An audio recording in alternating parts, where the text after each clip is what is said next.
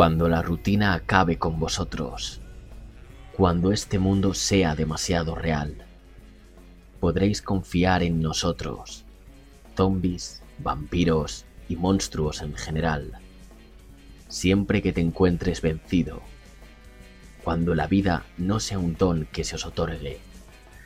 Antes de darlo todo por perdido, os alegraréis de que hayamos venido, pues aquí estaremos esperándoos pacientemente en la morgue.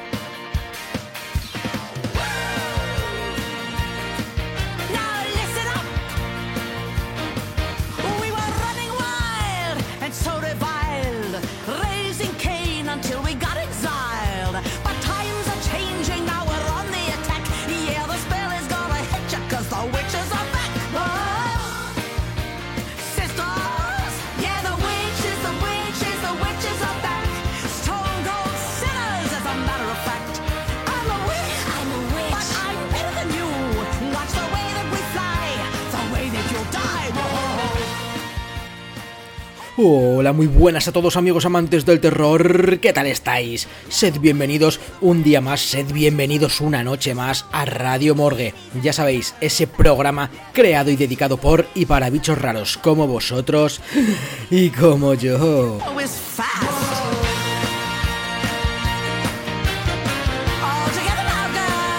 Bueno, bueno, bueno amigos y amigas, ¿qué tal estáis?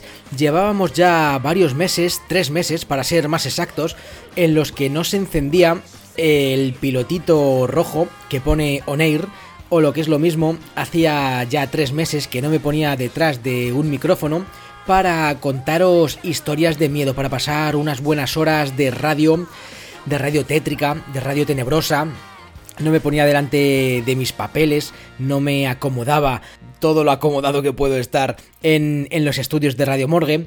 Y hoy creo que es una ocasión especial, hoy no es luna llena, ya sabéis que Radio Morgue se emite en luna llena, pero hoy he decidido hacer un programa especial. ¿Por qué? Porque se acerca Halloween, ya estamos muy cerquita de, de esa noche tan fantasmagórica que últimamente se está poniendo tan de moda y no por el tema de la oscuridad, de lo tenebroso, de lo grotesco o del terror, sino por el tema fiestero, por el tema de las fiestas.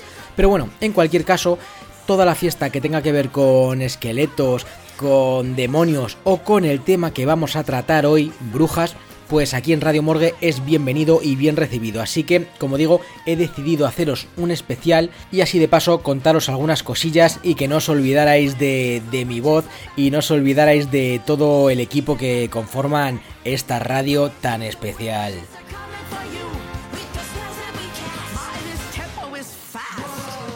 Bueno, varias cosas antes de entrar en harina. La primera de todas es, pues eso, pediros perdón, pediros disculpas por tanto momento de tantos meses, tantas semanas de inactividad. Pero realmente no hemos estado parados, no hemos estado de vacaciones. Cada uno ya sabéis que tiene sus proyectos. Y yo, entre otras cosas, he terminado de, de escribir, de corregir, de maquetar. Y está en fase de publicación mi segundo libro, Actos Macabros en la Historia de la Humanidad. Así que sí, muy prontito podréis encontrarlos en cualquier librería. Y ese ha sido uno de los motivos principales por los que no he podido subir en estos meses programa. Así que os pido disculpas y también deciros que aunque este sea un programa un poco especial, lo que quiere decir que no va a haber un invitado central porque he decidido dedicar este programa a la figura de las brujas, ahora entraremos en, en detalle, ahora iremos al sumario, pues comentaros que sí que voy a hacer correo de la morgue porque tengo un montón de mensajes, un montón de preguntas y de, felicitaciones también alguna que otra y algún tirón de oreja que nos habéis ido dejando en estos meses en, en las redes, en las distintas redes sociales y Meriwanchu ya está aquí, se está acomodando, así que al final del programa sí que tendréis correo de la morgue. Y otra cosa más que os quería decir es que aunque no haya invitado central, sí que vamos a tener un montón de colaboradores y un montón de personas con unas voces increíbles que han decidido pasarse por aquí, porque este programa lo vamos a dedicar a cuentos, a leyendas, a folclore, a historias, todas ellas de bruja. Y como yo precisamente no tengo una voz profunda, una voz narrativa espectacular, pues he decidido rodearme de los mejores, así que han tenido a bien participar en este programa y contarnos historias oscuras para una noche oscura, pues por ejemplo Arcaya Voz, o lo que es lo mismo Jesús Herrador Arcaya, también estará Ángel Ruiz, Joaquín Jiménez y como no, el otro cataléptico Alberto Hernández también se va a dejar caer y nos va a contar historias de bruja. Las brujas son esos personajes tan conocidos son esos disfraces favoritos en, épocas de Halloween. Las brujas son, son detergentes, son dibujos animados, son licores, son merchandising. Las brujas son un icono en la cultura popular. Y no solamente a la gente a la que le gusta el terror, sino para todo el mundo saben lo que es una bruja. Pero, como contrapunto, las brujas son también esas figuras, esas mujeres, esas historias reales que nadie querría jamás que se volvieran a repetir, ya que han sido injustamente tratadas, injustamente torturadas, vejadas, quemadas y se les ha atribuido poderes que jamás tuvieron, al igual que se les ha vilipendiado y se les ha hecho merecedoras de cargos que jamás ostentaron, como adoradoras de Satán, como creadoras de aquelarres, o incluso como magas capaces de volar, de transformar a, niños en animales o de comérselos en unos calderos para hacer sus propias pociones y brebajes mágicos.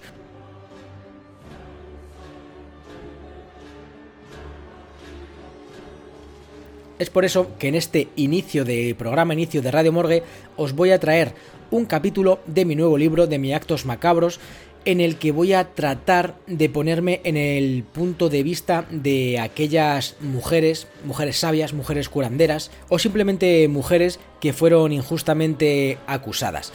Esa va a ser la, parte seria, la parte racional, porque todos sabemos que las brujas como tal han sido un invento para ganar tierras, oro, poder o simplemente para deshacerse de vecinos molestos pero luego también no tengo que olvidar que este es un especial Halloween y como tal, pues bueno, hemos decidido dar una vuelta a la imaginación, tocar temas eh, clásicos, traer historias del folclore popular y dejar volar un poquito esa imaginación y todo ese lore que siempre nos gusta a todos y creo que va a ser muy difícil de, de eliminar de nuestro subconsciente como es el de las hechiceras voladoras en escoba.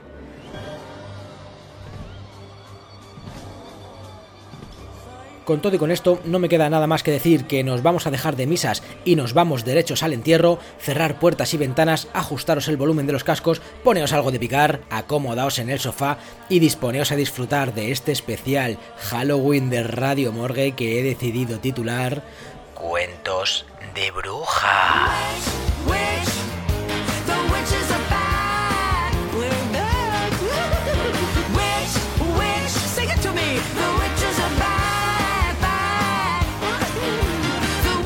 Las personas viven en una aburrida monotonía la cual ellos mismos se han creado. Yo, desde Radio Morgue, les doy la oportunidad de escapar brevemente de ellas. Comenzamos.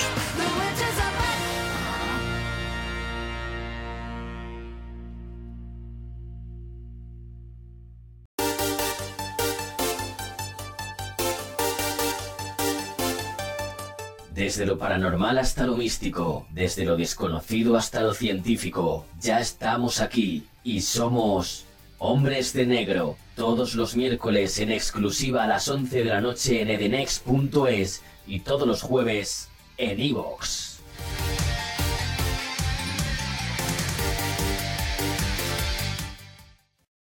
¿Cómo se llama? ¿Por qué? El pueblo. Sugarramurdi. ¿Es de las brujas? ¿Qué brujas? No sé. Hubo un aquelarre o algo, ¿no? Y luego las quemaron. A mí las brujas no me dan miedo. A mí lo que me dan miedo son los hijos de puta. Y de eso hay mucho y en todas partes. Eh, qué bueno caldo, ¿no? Sí, sí, está buenísimo.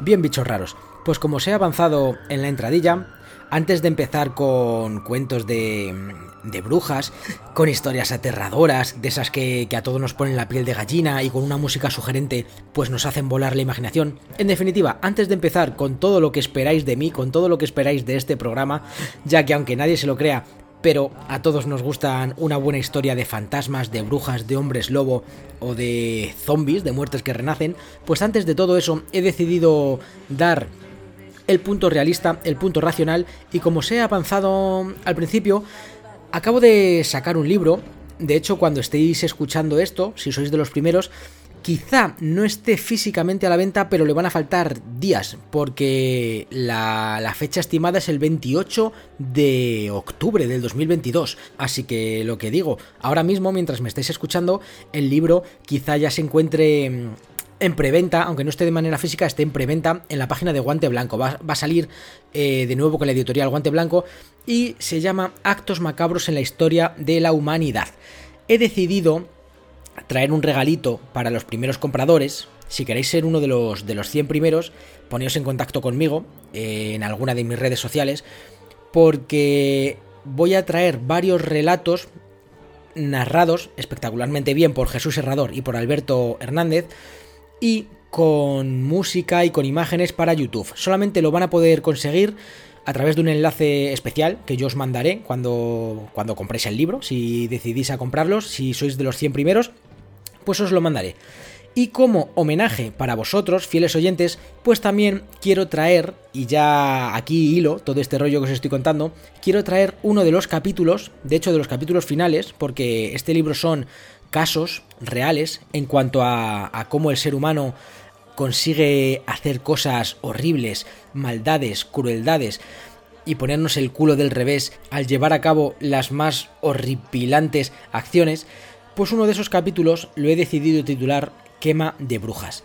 ¿Queréis saber cómo me ha quedado ese capítulo? Pues os doy aquí este aperitivo, no tendréis que compraros el libro, esta invito yo, y Jesús Herrador Arcaya, con su maravillosa voz, ha decidido ponerle sensación, ponerle emoción, ponerle vida, en definitiva, a mis escritos. Os dejo con uno de los capítulos de mi nuevo libro, Quema de Brujas. Y continuamos aquí en Radio Morgue, ya sabéis, la radio del terror especial Halloween, una radio creada por y para bichos raros.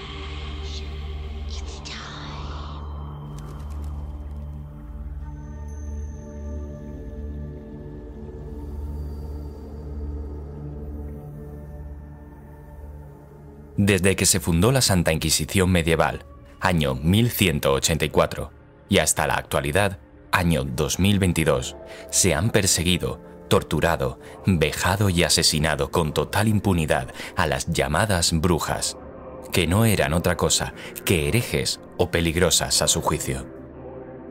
La conocida como caza de brujas se llevó a cabo con mayor fiereza entre los siglos XV y XVII aunque en honor a la verdad, la Santa Inquisición no era la única que asesinaba bajo el nombre de la fe en aquella época.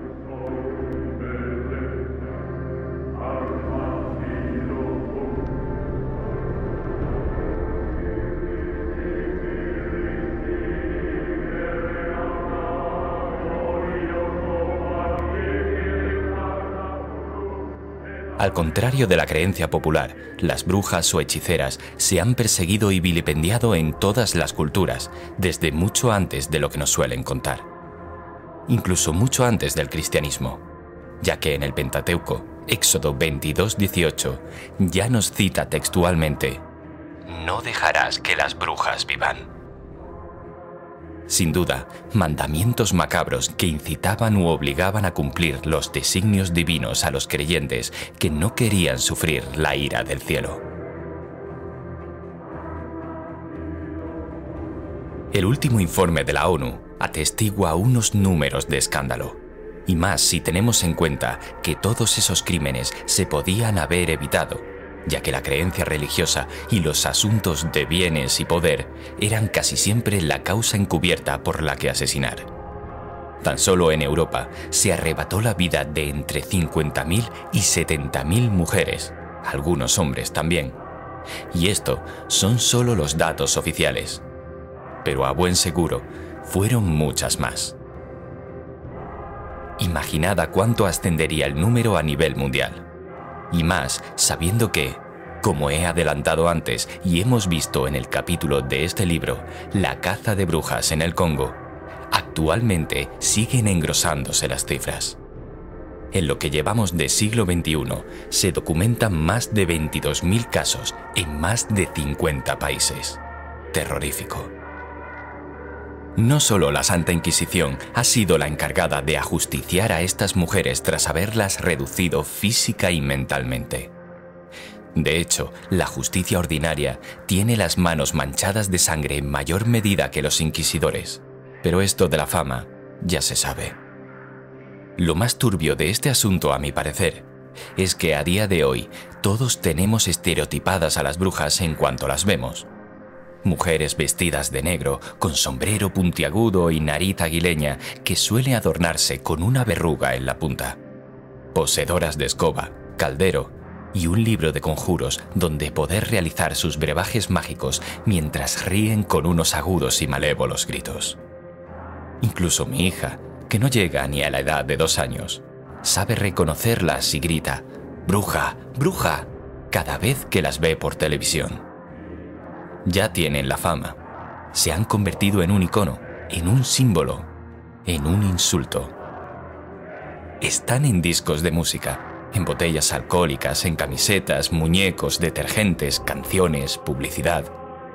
Y creo que ha llegado a ocurrir como la figura del lobo español, Canis lupus, que de tanta mala fama que tuvo en la antigüedad, casi conseguimos extinguir la especie y tan solo pudieron salvarse al protegerse ellos mismos y recluirse arriba en las montañas. Hoy en día las manadas de lobos han vuelto a crecer y poco a poco vuelven a poblar nuestros montes, y eso, le pese a quien le pese, es motivo de festejo.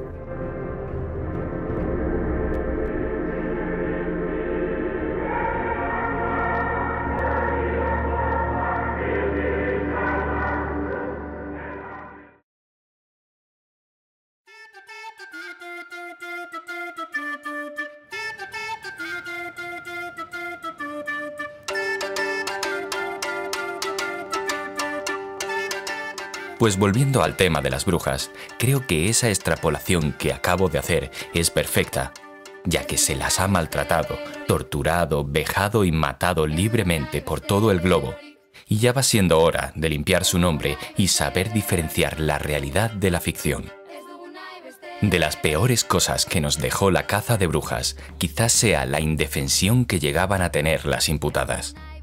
Recordemos que en la mayoría de los casos eran mujeres mayores, de 40, 50 o 60 años, cuya resistencia a las torturas prolongadas era mucho menor que el de las chicas jóvenes.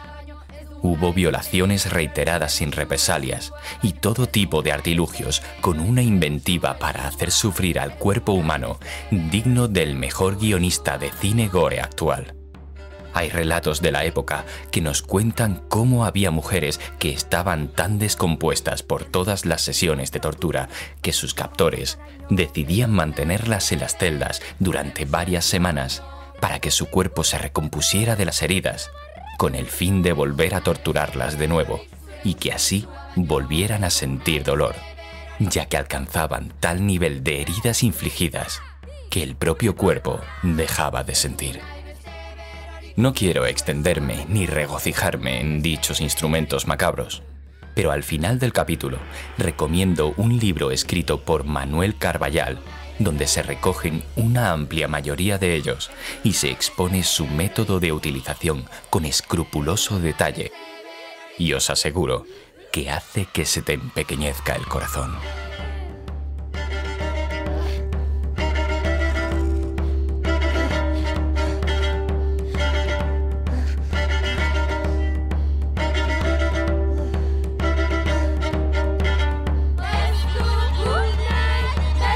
Desde que se adoptó la costumbre de poder acusarse entre vecinos sin tener ninguna prueba clara, la conocida caza de brujas se expandió exponencialmente por todos los rincones del mundo y no ha cesado incluso en la actualidad, donde se sigue cobrando vidas inocentes.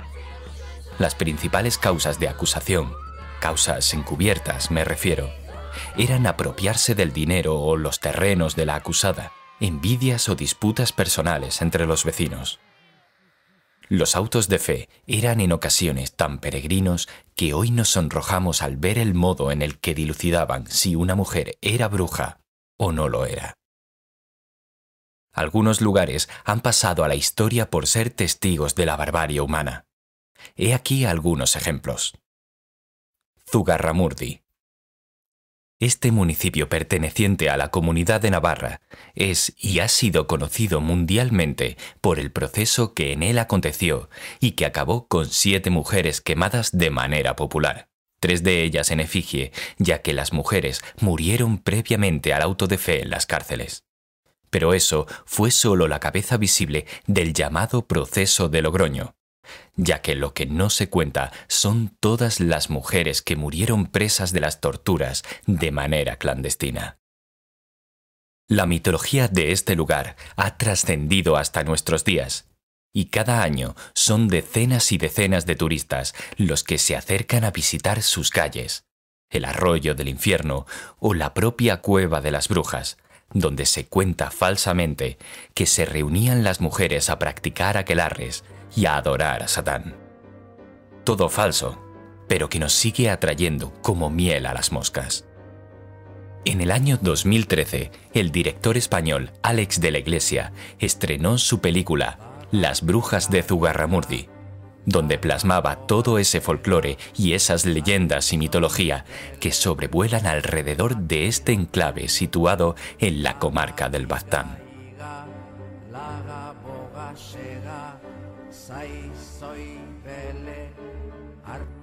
Salem, ciudad americana situado en el estado de Massachusetts, en la que, en enero de 1692, aconteció un juicio por el cual, incluso hoy, se sigue relacionando el lugar con las brujas. Está claro que fue en Europa donde todo el fanatismo religioso en contra de los herejes tuvo mayor calado, pero sus tentáculos llegaron a cualquier parte del planeta, y América no podía ser una excepción. Sobre el 1620 cruzaron el charco los primeros colonos provenientes de Inglaterra y Países Bajos y trajeron consigo sus costumbres y creencias. Según cuentan las crónicas, unas niñas tuvieron episodios de agitación, convulsiones y unos momentos de hablar frases inconexas sin sentido alguno. Todo eso fue el detonante que habían propiciado años de historias, leyendas y mentiras que habían asimilado todos los habitantes del lugar. El pueblo se hizo presa de una histeria colectiva, de la cual se llegaron a alcanzar el número de 141 incriminados. Tras acusaciones infundadas, testimonios baladíes y mucho miedo a que el maligno entrase en sus villas, acabó por celebrarse un juicio en el que salieron condenadas a muerte por medio de la horca una veintena de personas, seis hombres y catorce mujeres, más otras cinco que murieron previamente en prisión.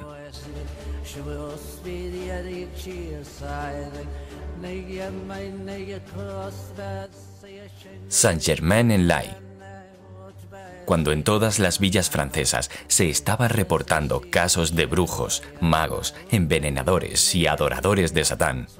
En el año 1670, las Cortes de París registran la ordenanza firmada por Luis XIV en Saint-Germain-en-Laye, donde se apoya y se alaba los esfuerzos y la labor que llevaban a cabo los magistrados, y se les reitera la potestad de poder decidir como último recurso en dichos temas. Desde entonces y hasta 1682 se multiplicaron sus intervenciones contra los que ellos creían poseídos por el mal. Hoy en día en España tenemos bastante superado todas aquellas barbaries y nos jactamos incluso de nuestra historia. Contamos con pueblos enteros, como puede ser el caso de Soportújar, enfocados al turismo y modificados expresamente para que los visitantes se sientan como en un viaje al pasado. Y para ello, no dudan en tirar de mitología, leyendas y folclore popular para mantener una visión de las brujas como se nos dice que debieron ser. Mujeres ancianas, malvadas, hurañas y adoradoras del diablo. Esto, en principio, no tiene nada de malo, pero sí que es peligroso desenfocar la visión de la realidad, ya que como sabemos, hay mentes manipulables, influenciables y sobre todo crédulas que siguen creyendo a pies juntillas que todo lo que se decía en el siglo XVII es real y no dudarán en actuar en consecuencia.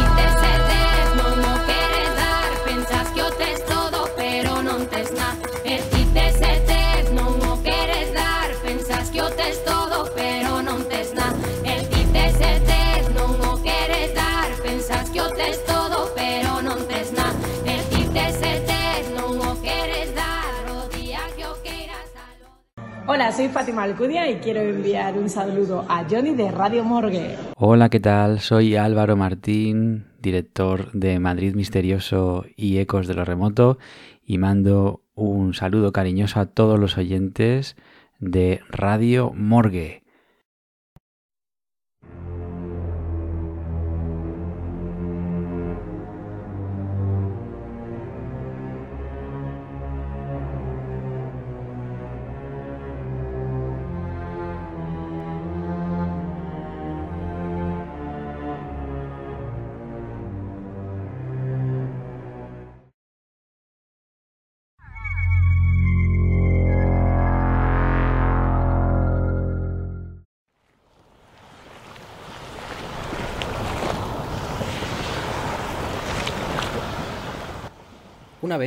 Yo iba conduciendo una tropilla por la frontera norte de Uruguay. Crucé el río Yaguarón, entre el Brasil. De pronto, el paisaje cambió. Parecía otro mundo. Anduve todo el día por un inmenso pantano que se extendía hasta el horizonte. Los juncos secos caían desordenados sobre los charcos borrosos como cabelleras de criaturas desconocidas.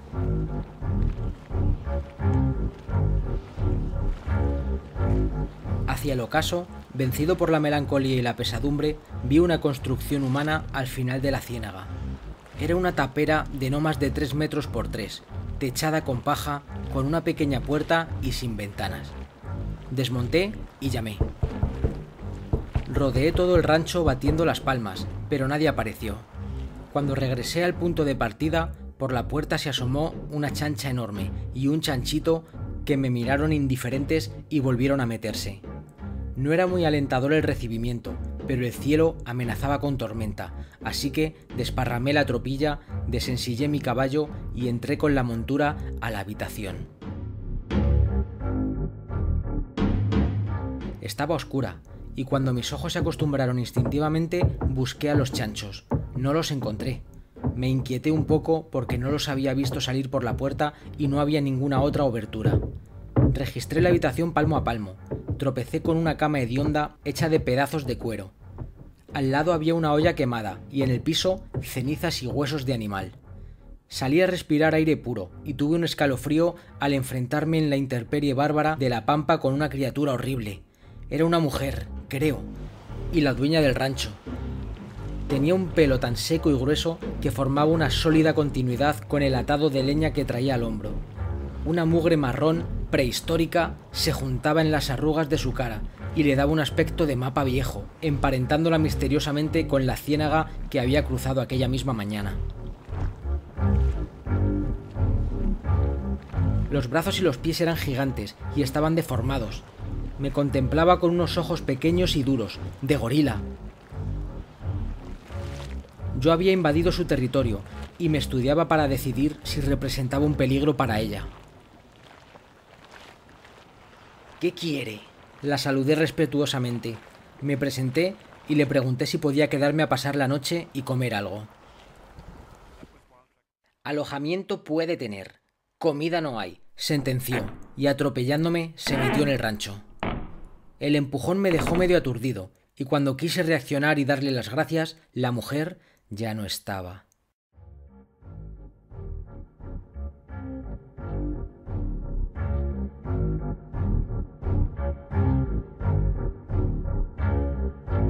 Recordé a los chanchos desaparecidos y pensé que quizás habría una entrada secreta hacia algún lugar oculto. Con cautela elegí el rincón menos sucio y acomodé mi apero y mi jergón. Me apoyé contra la pared, me puse en cunclillas y revisé otra vez la pieza con la vista. Mientras anochecía, fui quedándome dormido. Me desperté al rato con dolor en las rodillas, entre truenos, diluvio y un olor a carne asada.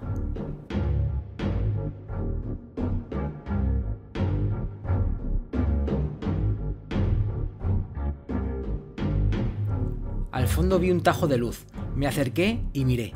Increíblemente, detrás del muro había otra habitación, grande, como un galpón. ¿Cómo podía ser? Calculé las dimensiones del rancho según lo que yo habría visto por dentro y por fuera y concluí que esa nueva pieza era imposible. Por la rendija pasaba el resplandor de un fuego, pero no podían distinguirse más que siluetas y escucharse ruidos imprecisos. Miré hacia arriba y descubrí un boquete en la pared, de bordes muy desparejos, como si hubiera sido hecho con una explosión. En puntas de pie llevé hasta allí mi recado, doblé mis ponchos y pellones dos o tres veces y apilé todo. Trepé, en tosco equilibrio, y sujetándome de un tabique traté de asomarme. Entonces vi la gran hoguera en un rincón. Vi también a un animal pequeño cocinándose y a la chancha comiendo unas cáscaras de papa tiradas en el piso ensangrentado. Allí estaba la mujer espantosa, sentada en un banquito, tocando la guitarra y cantando en portugués. A su lado tenía un mate con hierba. Una morena desnuda, recostada boca abajo, seguía el compás de la música con el pie y comía una banana. Sobre sus piernas apoyaba la cabeza una chica de aproximadamente 15 años, cuyos párpados titilaban al entrecerrar los ojos. Un hombre viejo las contemplaba de rodillas, sonriendo. De pronto, la dueña de casa alzó el mate y lo puso entre sus piernas abiertas. Un chorro de orín caliente cayó dentro del porongo. Haciendo una mueca, dijo a modo de explicación. Acá hay poca agua. Y miró hacia donde yo estaba. Entonces todos se rieron a carcajadas. Asustado me eché para atrás y caí desde lo alto de la pila donde estaba subido. Oí que se reían más fuerte. Avergonzado, no me atreví a espiar de nuevo. Llevé mi recado y las mantas al otro extremo de la pieza. Durante un rato temí que alguien viniera, pero nada sucedió. La música y las voces prosiguieron hasta el amanecer.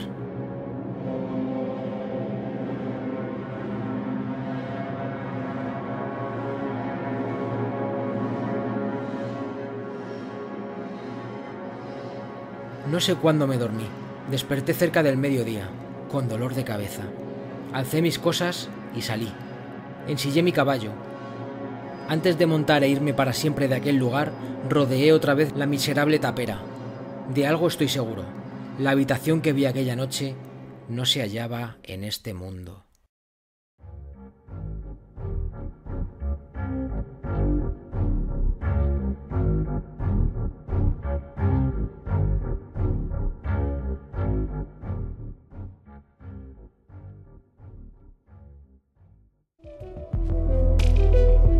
Puedes encontrar nuestra programación detallada y artículos de divulgación del misterio en nuestra web www.edenex.es o en la aplicación Edenex para móviles gratuitamente en Play Store.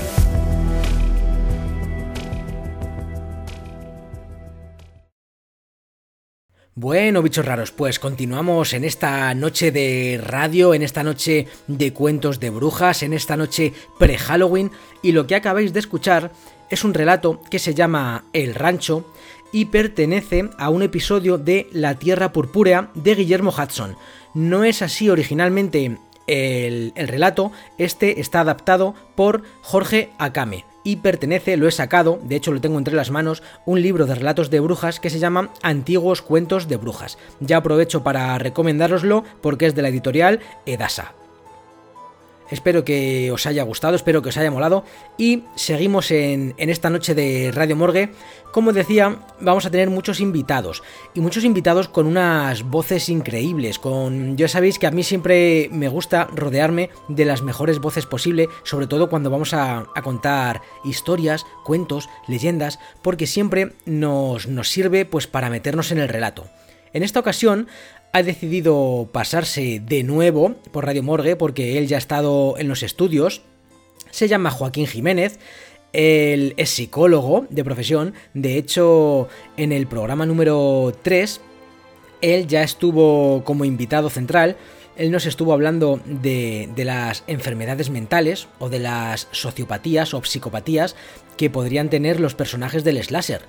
Michael Myers, hablamos de, de Norman Bates, hablamos también de Caracuero, de Leatherface, hablamos de un montón de personajes, así que aprovecho para, para encomendaros a ese, a ese podcast, es el número 3, lo podéis encontrar fácilmente en iVoox o en Spotify. Y como digo, él parece que le ha cogido el gustillo a eso de la radio, porque es que aparte de ser un gran profesional, saber de lo que habla, pues es mejor persona.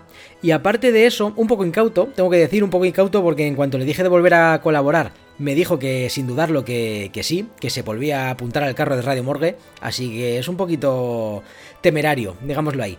Pero lo que sí que hay que reconocerle es que tiene una voz grave, una voz profunda, que es una voz pensada y diseñada para relatar cuentos de terror. Así que no voy a ser más pesado y sin más dilación os dejo con Joaquín Jiménez que en esta noche mágica nos va a contar algunas historias, algunos cuentos populares de brujas.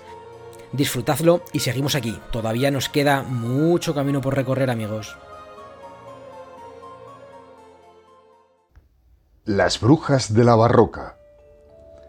Se cuenta que tiempo atrás, por los vertientes de la barroca, se reunían las brujas para cantar y bailar. En una de estas reuniones, en plena noche, un jorobado descubrió el encuentro de las brujas que estaban cantando. Lunes, martes, miércoles. Y entonces él, bien animado, se incorporó cantando también. Jueves, viernes, sábado. Descubierto por las brujas, el jorobado afortunadamente no sufrió ningún daño. Al contrario, recibió el favor de las brujas que, agradecidas por haberles enseñado tres días más de la semana, lo libraron para siempre más de su joroba. Dicho y hecho, el jorobado se convirtió en un hombre nuevo. En su camino de retorno a casa, se encontró con un amigo que, boquiabierto por su encuentro con las brujas, decidió poner a prueba su suerte y emprendió el camino hacia la barroca para mirar de conseguir también algún favor de las brujas.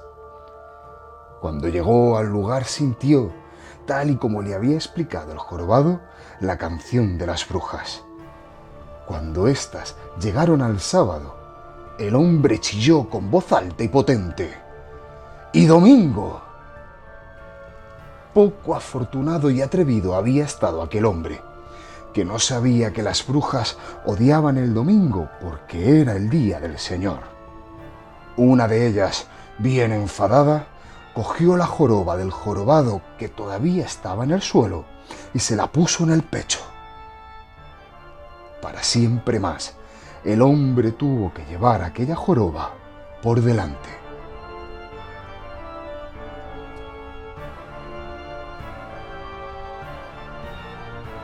Garganta de las brujas. En la garganta de las hadas había una hada que tuvo un niño que no podía amamantar y lo llevó a una mujer de Granollers de Rocacorva que había criado a una niña. En señal de gratitud, la hada le dio una falda de salvado. La mujer, despreciando aquel presente, porque de salvado ya tenía en casa, lo lanzó a la fuente de Pedret. Cuando llegó a casa, se dio cuenta que en su falda todavía le quedaban algunas migas, pero que brillaban con fuerza. Lo que le había dado la hada en realidad había sido oro.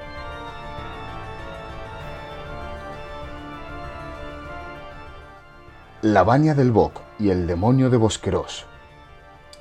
La leyenda explica que un demonio de Bosqueros, enfadado con su madre por un maleficio que preparaba para la gente de los alrededores, arrastró a su madre desde la baña del Boc hasta la garganta que le dicen del demonio, en el Pla de San Juan, porque fue en esta garganta donde la lanzó.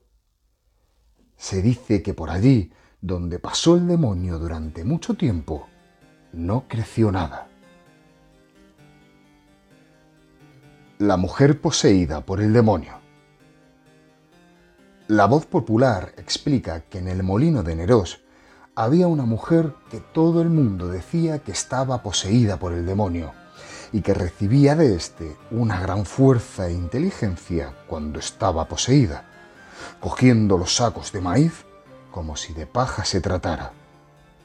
La mujer siempre hablaba en plural, refiriéndose a ella y al demonio, y solía subir en un árbol muy alto del cual se precipitaba sin recibir ningún daño.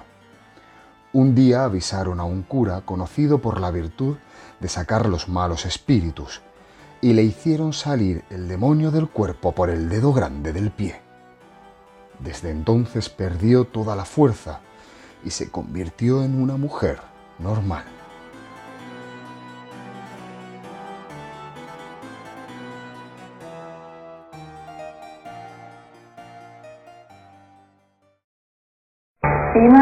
Su llamada. ¿Hola? Hola, Hola, ¿qué le iba a preguntar a Lola Montero? sobre la salud de mi padre. ¿Qué edad tiene tu padre? 90. Qué lujo, ¿no?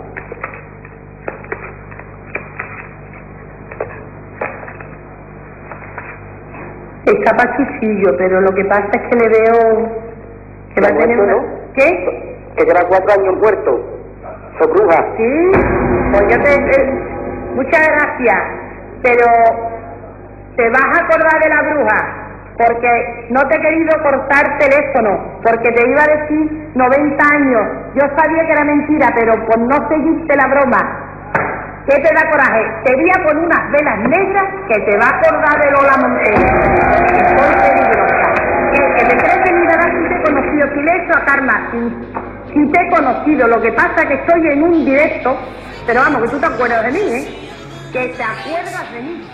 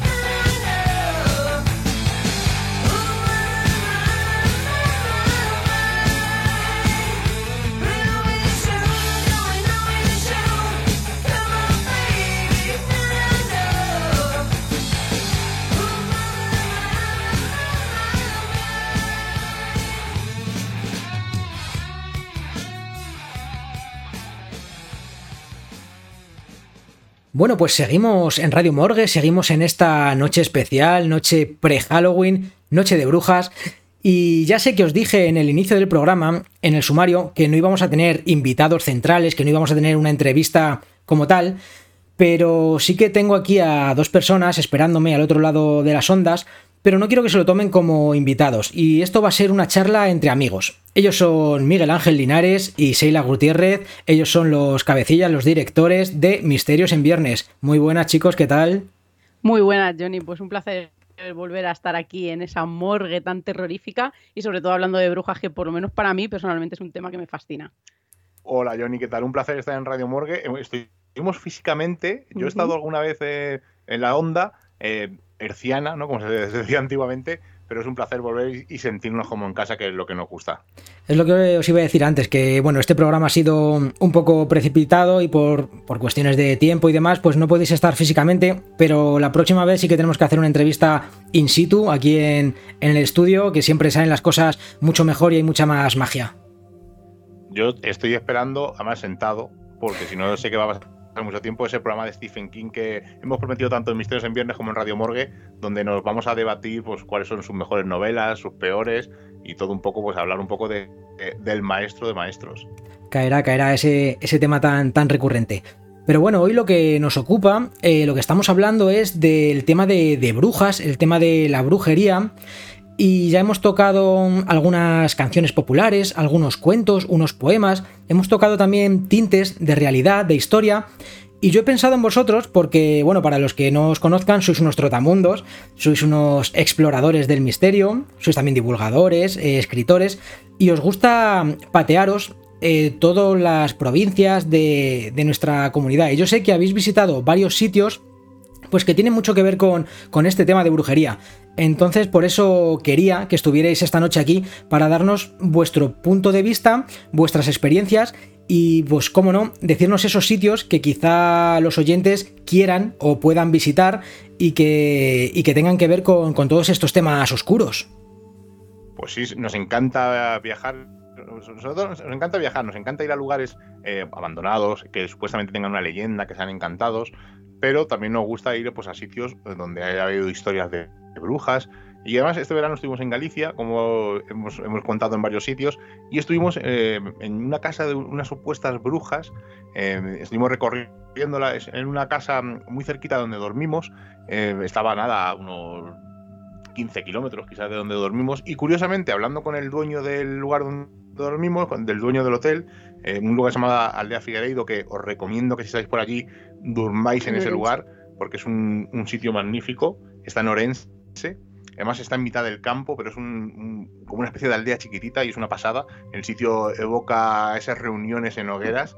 Y eh, pues hablando con el dueño, eh, nos contó que cerca de donde, bueno, ya os digo, a 10 kilómetros, había una casa de unas brujas, de una historia que había salido en varios medios y decidimos acercarnos.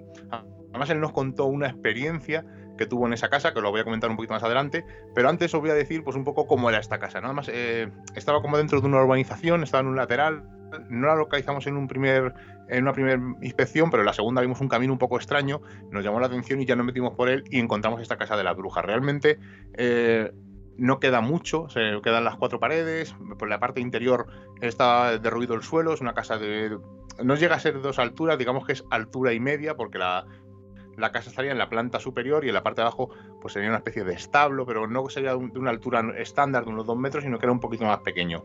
Y eh, se podía acceder a esta casa tanto por unas escaleras en la parte mm, delantera y por la parte posterior también había unos pequeños escalones en los que se podía subir. Nos llamó mucho la atención unas cruces que había pintadas en blanco, además que las pudimos ver, y este hombre nos contó que allí vivían dos hermanas que decían que eran brujas, que os contaré la historia, pero que la casa estaba en la parte exterior, la fachada, por la parte principal que os he dicho de esos tres escalones, había, la casa estaba llena de cabezas de muñecas y de muñecas, oh. donde se podía, las habían puesto como para ahuyentar a la gente. Y de hecho este hombre nos contó que ellos se iban a este lugar eh, pues, para hacer una especie de prueba de hombría, a ver quién iba a la casa de las brujas y tocaba una de estas muñecas. Y este hombre nos contó que subiéndose con un amigo, pues para demostrarle a la chica con la que estaba en ese momento, pues que era un chico machote y valiente, pues intentó coger una de estas cabezas y que al subirse en su compañero para intentar coger la cabeza, porque estaban a una altura un poco elevada, dice que recibió un golpazo Eh, y claro, él pensó en el momento que recibió el golpe, pues que había sido una de las brujas o un poder maléfico que les había atacado y realmente no, era una piedra que le habían tirado y él se asustó, era otro de los compañeros y salieron corriendo. Realmente eh, eh, os cuento la historia, eran dos ancianas, eh, vivían en la, la aldea de Maside, se llamaban Nieves y Aurora y estuvieron encerradas en lo que en las ruinas de esta casa que os he comentado durante 30 años sin hablar con casi nadie, ¿no? Eh, comenzó todo con la muerte de la madre y eh, le empezaron a expropiar parte de sus terrenos y ahí empezaron a sentir la desconfianza hacia todo el mundo, lo que les llevó pues, a meterse en ese mundo, en esa eh, especie de ermitañas. Eh, se encerraron en esa casa y no hacían, no, no hablaban con los vecinos, no salían, llegaban a mendigar fuera del pueblo para que la gente del pueblo no las viera y como os digo, se enclaustraron en esa casa y no salían. Pero claro, no sabemos si por qué les empiezan a llamar brujas. Eh, no sabemos si es que hacían unos rituales que las tomaban por brujas o la gente las empezó a humillar y las llamaban brujas por esas humillaciones. Bueno, pues como os digo, esta casa se la conoce como las brujas de Mato las brujas de Mato. Eh, pintaron, como digo, esas cruces blancas en la parte exterior de la casa que nosotros vimos y nos hicimos incluso una foto. Eh, comenzaron a poner esas muñecas que os he comentado. Era una especie de barrera siniestra para que la gente le diera miedo acercarse a la valla, pero no solamente tenía cabeza, sino también tenía muñecas completas, tenía extremidades. Y estas mujeres, Nieves y Aurora, eran inofensivas. eh, empezaron a amenazar a la gente que se acercaba a la casa pues, con tirarles aceite hirviendo, eh, incluso eh, avisar a la Guardia Civil. Y la gente, pues, como digo, pues se acercaba en una especie de diversión un poco macabra a ver qué, qué ocurría, molestar a estas ancianas que tenían una forma de vivir un poco particular. Comenzaron, pasaron los años, como digo, estuvieron 30 años encerradas en esa casa sin hablar con nadie del pueblo y como eh, pasa a todo el mundo, pues empezaron a envejecer y Aurora, la hermana mayor, pues se quedó ciega y su hermana Nieves pues la guiaba pues en la oscuridad de la casa porque encima no tenían luz, si no recuerdo mal, es una casa muy antigua. Y eh, pues vivían, tenían, vivían un poco de la caridad, tenían algunos animales, gallinas, eh, un pequeño huerto y de eso vivían. Y pues como os digo, eh, la casa estaba eh, pues desvencijada, no tenía casi muebles, no tenía luz, no tenía agua corriente. Y pues vieron que pues que una se, estaba quedando ciega, se había quedado ciega, no sabían qué hacer y al final en noviembre del 96 pues un incendio, debe ser que por una vela o algo, no se eh, queda muy claro, acaba con su hogar y eh, una de las hermanas pues eh, fallece. La otra hermana, si no recuerdo mal, se va a vivir a un mm, Más tarde, Más sí. tarde se va a vivir- se queda bueno, se queda viviendo en la casa, en los restos de la casa y luego se va a vivir a un a un asilo, que no me salía la palabra, hasta que fallece. Pero bueno, de- eh, es una historia curiosa. eh, se acercaban algunas personas, la tendera del pueblo empezó a acercarse cuando después del incendio, él les llevaba comida, bueno, fue una relación un poco extraña. En un momento dado las instituciones oyeron pues esta historia, ¿no? De que una de las hermanas vivía allí y se la llevaron a este asilo y el final fue un poco mm, trágico porque murió sola y al final pues mm, no sabemos exactamente eh, qué ocurrió. Se Murió sola, nadie la ayudó e incluso eh, decían las malas lenguas que una de las hermanas, cuando, en la que se quedó ciega, falleció y estuvo en la casa eh, durante un tiempo el, cuerpo y los vecinos la alarmaron porque salía un olor un tanto extraño. De todas formas, estoy pensando que, que cómo somos, ¿eh? Cuando alguien decide tener una vida que no encaja con nuestros patrones, que decide estar aislado, que decide vivir en soledad, que decide, bueno, ahora ya no, pero antiguamente cuando dos, dos hombres o dos mujeres decidían vivir juntos, ¿cómo somos el resto? Eh? O, en este caso, o llamando, insultando, diciendo que son brujas, o, o haciendo cosas para que, para que la gente las tema, o, o inventando mentiras directamente. Sí, además, eh, digo que eh, he dicho la versión esta porque el hombre este nos contó otra versión, porque lo, que se conoce popularmente es que la hermana que se quedó ciega falleció y se quedó en casa con la otra hermana hasta que los vecinos dieron la voz de alerta, de alerta, pero el otro hombre nos contó que no, que la mujer falleció y que la otra, como era bastante mayor, pues la gente del pueblo dijo que estaba sola en una casa y se la llevaron al, al asilo. Por eso digo que hay dos versiones distintas. La más oficial es esa, ¿no? Que una de las hermanas falleció y se quedó en la casa y los vecinos por el olor llamaron. Pero sí, es que cuando alguien es distinto, cuando alguien parece que hace algo, eh, no la forma estándar de, de vivir o la forma que todo el mundo acepta, pues empiezan a ser como el, raro, el apestado, el ermitaño. En este caso, en esa época, pues eran las famosas brujas, pero es una forma distinta de vivir. Ellas decidieron, porque no confiaban en la gente, eh, cerrarse en un hermetismo total, pero no fue aceptado por la, por la aldea ni por la época general.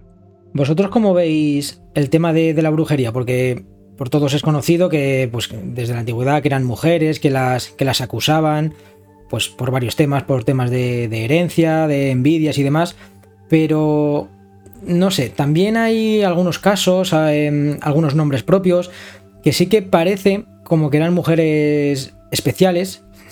Eh, ¿Cómo veis vosotros la figura de la bruja? Que, que tanto se ha, no sé si decir prostituido, o tanto, tanto se ha encumbrado a lo largo de, tantos años, que hoy en día hasta, hasta mi hija de, dos años sabe lo que es una bruja o lo que los cánones nos dicen que es una bruja. ¿Vosotros cómo veis a la figura de la bruja? Nosotros hace mucho tiempo a mí nos explicaron una cosa y está muy relacionada, ¿no? Antiguamente había esas curanderas o esas famosas hechiceras que ayudaban a la gente y cuando esa famosa hechicera o curandera eh, no podía ayudar a una persona que iba por cualquier tipo de enfermedad, pasaba a ser una, una bruja. Eh, ese es el concepto. Luego tenemos el concepto de bruja de cuento, que es a lo mejor el que más nos gusta, pero sobre todo Seila tiene más visión de bruja porque es el tema que más le apasiona, ¿verdad, Seila? Sí, ¿no? Y a, a ver, yo no voy a negar nunca la figura del la, de la bruja de cuento, de, de, con esas historias con las que hemos crecido, porque yo creo que evidentemente eh, sería un error hacerlo. Pero sí que es verdad que eran mujeres eh, a las que castigaron por ser diferentes, como tú bien dices, ¿no? Por no querer ser madres en alguna ocasión que para era el pecado no capital o el, o el mayor pecado el no seguir las reglas establecidas y sobre todo por tener unos conocimientos adelantados a la época, como podía ser escribir, el leer, el, hacer esos ungüentos, ¿no? O el, o el, realizar en algunos casos esos hechizos, ¿no? O esos amarres amorosos, pero hay que recordar que estas mujeres lo hacían porque había clientes, y vamos a ponerlo entre comillas para que que me entendáis y por supuesto, como dice luego Miguel, había esas víctimas a las que no les había venido bien esos amarres y, era el momento ¿no? de, de denunciarlas. Es, terrible pensar que solamente no porque alguien te señala con el dedo, con el dedo o que con un vecino eh, dijera que te había visto por la noche con, con un veno negro no andando alrededor de tu casa, pues es simplemente por ese hecho eh, ya te catalogarán de bruja y muchas de ellas, es verdad que en algunas ocasiones las cifras no cuadran, pero sí que es verdad que muchas mujeres perdieron la vida por este motivo y yo creo que, es un error de la historia que, no se debería de volver a repetir, aunque ahora dicen ¿no? que la caza de brujas es diferente, pero que sigue, sigue habiéndolas ¿no? en, esta sociedad y en la actualidad. El otro día vi además eh, algo, un documental muy curioso, hablaba de unas brujas de Escocia, en el que se daban, como tú bien dices, nombres y apellidos, que es algo, ¿no? Que, que, por ejemplo, cuando vas a Zugarramurdi te pone los pelos de punta cuando ves en, en, esas columnas en el museo, ¿no? Y sobre todo la edad que tenían muchas de aquellas chiquillas, porque no, no, se la podía llamar ni siquiera mujeres. Y, y, hablaban de algo que yo no había caído en la cuenta y, y, es verdad que yo soy una aficionada al tema de las brujas, me voy al archivo ahora aquí en Cuenca, que ahora os contaré algo que, que de verdad eh, os va a dejar a lo mejor sin dormir alguna noche, porque son casos que están documentados en el, en el archivo en un castellano antiguo casi indescifrable, uh -huh. pero eh, yo nunca había caído y era por qué eh, funcionaba la figura de las brujas y era económicamente, Johnny, a mí fue algo que me, me impactó muchísimo. Había una señora que llevaba 10 años estudiando un tipo de facturas, eh, un tipo de, mm, vamos a decir, eh, de balance que habían, que habían hecho allí, donde ponían ¿no? los juicios que había habido o quienes habían sido acusadas de brujas, los procesos que se habían realizado. Y esta mujer, a partir de esos balances y de esas facturas, había recreado la historia. Y yo decía, no me cuadra, ¿cómo puede ser? ¿no? Y, la gente, y, y la persona que le estaba entrevistando en este caso decía, pero ¿cómo has podido hilar una historia a través de, unos simples números de, dinero. Entonces ella explicó y, y, a mí me hizo pensar mucho y era eh, por qué venía bien que existieran las brujas y yo creo que venía bien a todos para dar ese castigo ejemplar que estamos diciendo y sobre todo económicamente porque simplemente las velas que se ponían cuando se hacían los procesos de fe, las ropas que llevaban, los, eh, la cera para las velas que se utilizaban, eh, ¿qué más? Eh, incluso los alfileres con las que le realizaban los juicios para ver si eran brujas o no, todo eso estaba detallado y realmente funcionaba para que ese barrio, esa ciudad, ese pueblo eh, emergiera económicamente. Y a mí fue algo que de verdad me heló la sangre porque nunca había pensado que las brujas eh, fueran tan Rentables. económicamente ¿no? Eh, potenciales para, para una ciudad. Y encima con la impunidad con la que contaban, porque podían eh, señalar a dedo casi a cualquier persona y, y como ellos eran la ley y la justicia, pues no tenían oposición alguna. Nada, en este caso llegaba la Santa Inquisición y como pasó en Zugarramurdi, pues al final aquellas mujeres, eh, a través de esas torturas, humillaciones constantes, pues, pues de- decidieron no Eh, testificar de que eran brujas y, y que aquello terminara. Además, tenemos el caso en el que se tiraba al río, ¿no? Si salía a flote era bruja Sí. y si no también, o sea que al final no tenía, no tenían ninguna opción. ¿Habéis estado en, Yo creo que por... Dime, ¿en Zugarramurdi? en Zugarramurdi? Sí, además fue una decepción. Por- Tengo que decirlo, igual por- ya por el enclave. Aunque no fue. Uf, es que. A, A ver, la cueva es una la pasada. cueva es una pasada. La cueva es un pasote de cueva, es súper grande, tiene como. El dos- camino es súper bonito. Tiene como dos alturas. Puedes, eh, no- ¿Tú has estado allí, Johnny, en Zugarramurdi? No. Lo más, pues es lo- más cerca que he estado ha sido en la película de Alex de la Iglesia. Bueno, pues ahí es, no, pues es, es- es igual, o sea, no, han está cambi- no, han, rodado allí. no han cambiado nada. Sí, la cueva es súper grande, tiene varias zonas donde puedes andar, con- tiene diferentes alturas, tiene como pequeñas cuevas dentro de la cueva, eh, todo está lleno de agua, de humedad, o sea, la cueva es espectacular, pero lo que es luego el pueblo, el, el museo es El pueblo es una El, el pueblo es muy bonito, Sí, tiene el- mucha magia, es, es como muy de brujas de cuento, con esos eh, ribetes ¿no? de, la, de las puertas todos sombreados en negro. Pero lo que es el museo es decepcionante porque te deja con. con- eh, no puedes indagar más de la historia que conocemos popularmente. Y es una pena, además, eh, no es que sea muy caro No. ah, y hay que reservar. Nosotros, bueno, fuimos un poco después de la pandemia, había que reservar, pero el museo te deja con ganas de mucho más. Te deja muy, muy, muy poco explicado, lo visitas Es un muy homenaje rápido. pobre, yo creo que es un homenaje que, que nació con, yo creo, con ese objetivo y se quedó muy pobre. Además, la gente que había ido antes que nosotros y sabiendo ¿no? que me gusta eh, el tema de las brujas, me dijo, no te va a gustar, te vas a llevar una decepción.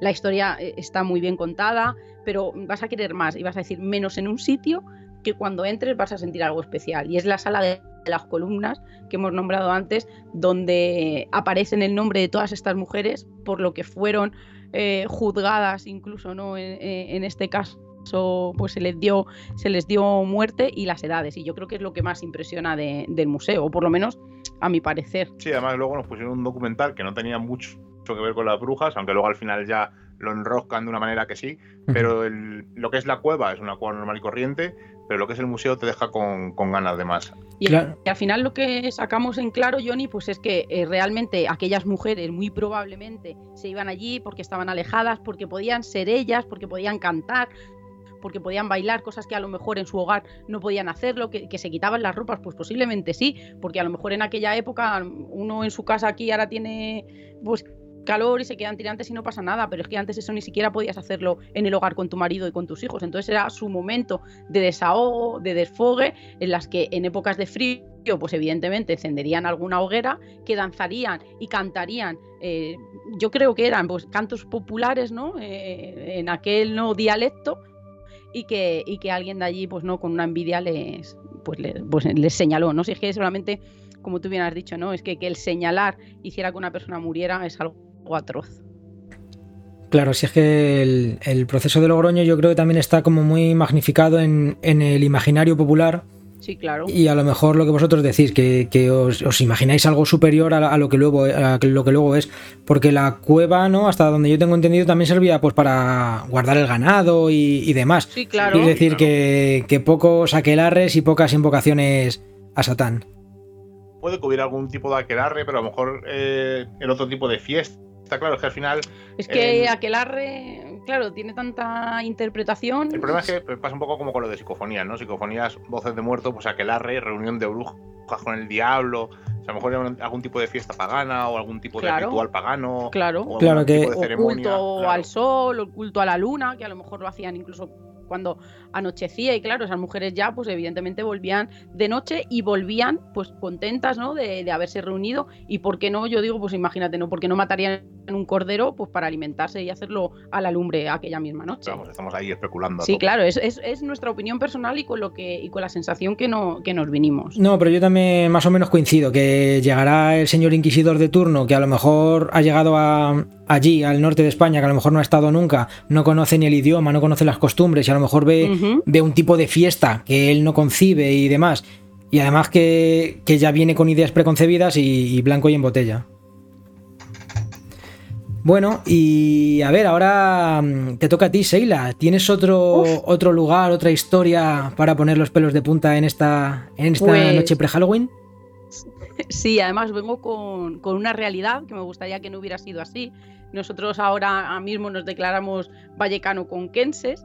Vi- Vivimos ahora aquí en Cuenca y es verdad que, Cuenca sufrió una psicosis brujeril donde muchas mujeres fueron acusadas y juzgadas por, por ser brujas.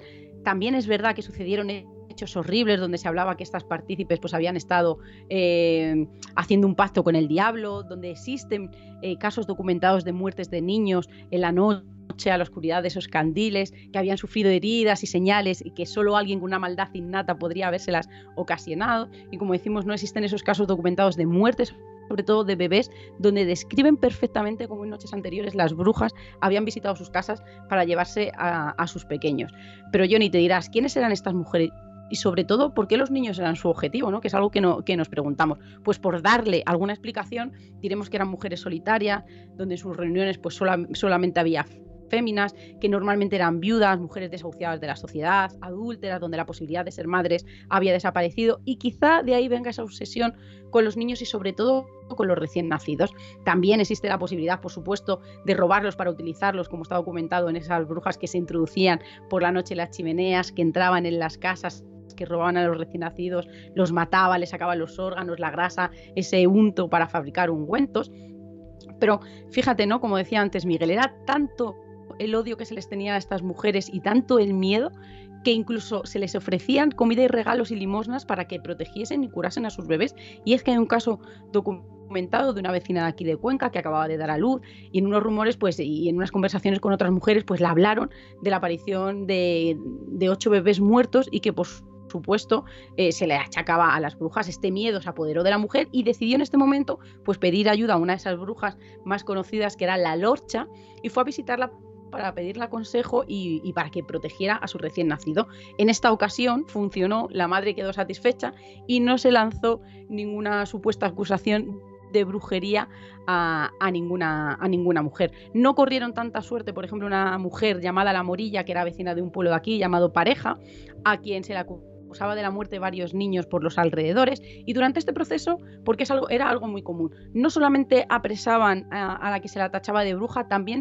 a su a su círculo más cercano. En este caso, si tenía sobre todo hijas, pues esto es lo que ocurrió durante este proceso. También se apresó a sus hijas y a una compañera, quienes afirmaron ser brujas y colaborar en aquelarres una confesión, por supuesto, arrancada y aceptada con tal de no sufrir pues, el tormento ¿no? que se hacía en aquella época. Afortunadamente, este veredicto se anuló, ya que se supo que habían sido casi obligadas y humilladas a decir eh, todo eso, ¿no? Con tal de no morir. Aunque la Morillas hay que decir que no se libró de su castigo estando siempre apresada en la fortaleza del pueblo y que murió en extrañas circunstancias al precipitarse misteriosamente por la ventana del castillo. Pero hemos dicho y hemos hablado de, de los casos de, de, muertes de niños y es que en el archivo, como hemos dicho antes, están totalmente documentados. Y es que la primera denuncia que nos encontramos fue remitida el 20 de junio de 1519 en un pueblo de aquí de Cuenca llamado Villalba del Rey. Y es que una mujer llamada Juana narró el hecho de que hacía 16 años la bruja ya habían matado a su niña y que por este acto eh, y este acto se quiso repetir recientemente ya que acababa de tener otro bebé. Además, describe el suceso de la primera hija recién nacida a la que se le encontró con la boca, con la nariz llena de sangre, con cardenales en las piernas, los cuales parecían tener la forma de una mano, que por miedo a que esto pasara había estado tres días despierta con el candil encendido y que la noche de la muerte de su hija, pues escuchó como dos mujeres entraron por la chimenea de la cocina y que cuando fue a ver cuando, cómo estaba la niña, descubrió que ya estaba muerta y entonces oyó la tranca de la puerta. Pero no es un caso aislado, tenemos que hablar también de la muerte de otro niño en la calle de la Moneda, aquí en Cuenca, que era el hijo de un carpintero al cual se le encontró en similares circunstancias que la niña anterior. Tenía también moratones por todo el cuerpo, había muerto por asfixia y los padres durante el Santo Oficio declararon que el niño se encontraba con la boca abierta y con la lengua afuera como con un, con un color negruzco.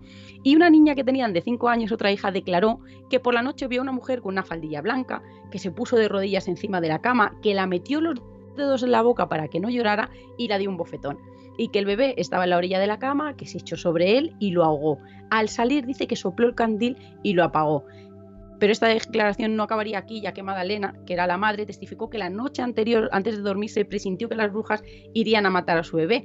Y es que la semana anterior también había escuchado pasa, paso perdón, y el ruido de la paja al pisarla y que los escuchó junto a la cama y que por este motivo siempre dejaba el candil encendido con aceite suficiente para que no se apagara en toda la noche. Dice que al despertarse ya eh, caída ¿no? Eh, en brazos de Morfeo por, pues el, por el agotamiento, dice que al verlo, al no verlo encendido, sabía que algo había ocurrido. Y como os he dicho, y si queréis visitar algún lugar, porque es muy, es, es muy difícil, por ejemplo en Galicia hay mucha historia de brujas, pero nos costó mucho encontrar localizaciones concretas, porque normalmente pues eran domicilios o era algún tipo de cueva que ya no existe, pero aquí hay un lugar que podéis visitar donde dicen que volaban las, las brujas y que se reunían y que allí eh, realizaban aquelarres y es la Torre de Mangana. Y es que durante los años que la brujería estuvo en auge aquí en Cuenca, pues no era extraño, extraño despertarse pues, y encontrarse con ganado muerto, con gallinas, con pollos, y que todo esto sucedía pues tras una larga noche escuchando ruidos en el tejado, como si alguien pues quisiera entrar por la chimenea y, sobre, y también contando el testimonio de algún vecino que tuvo el valor de abrir un poco esa contraventana, pudiendo ver cómo las brujas sobrevolaban su casa.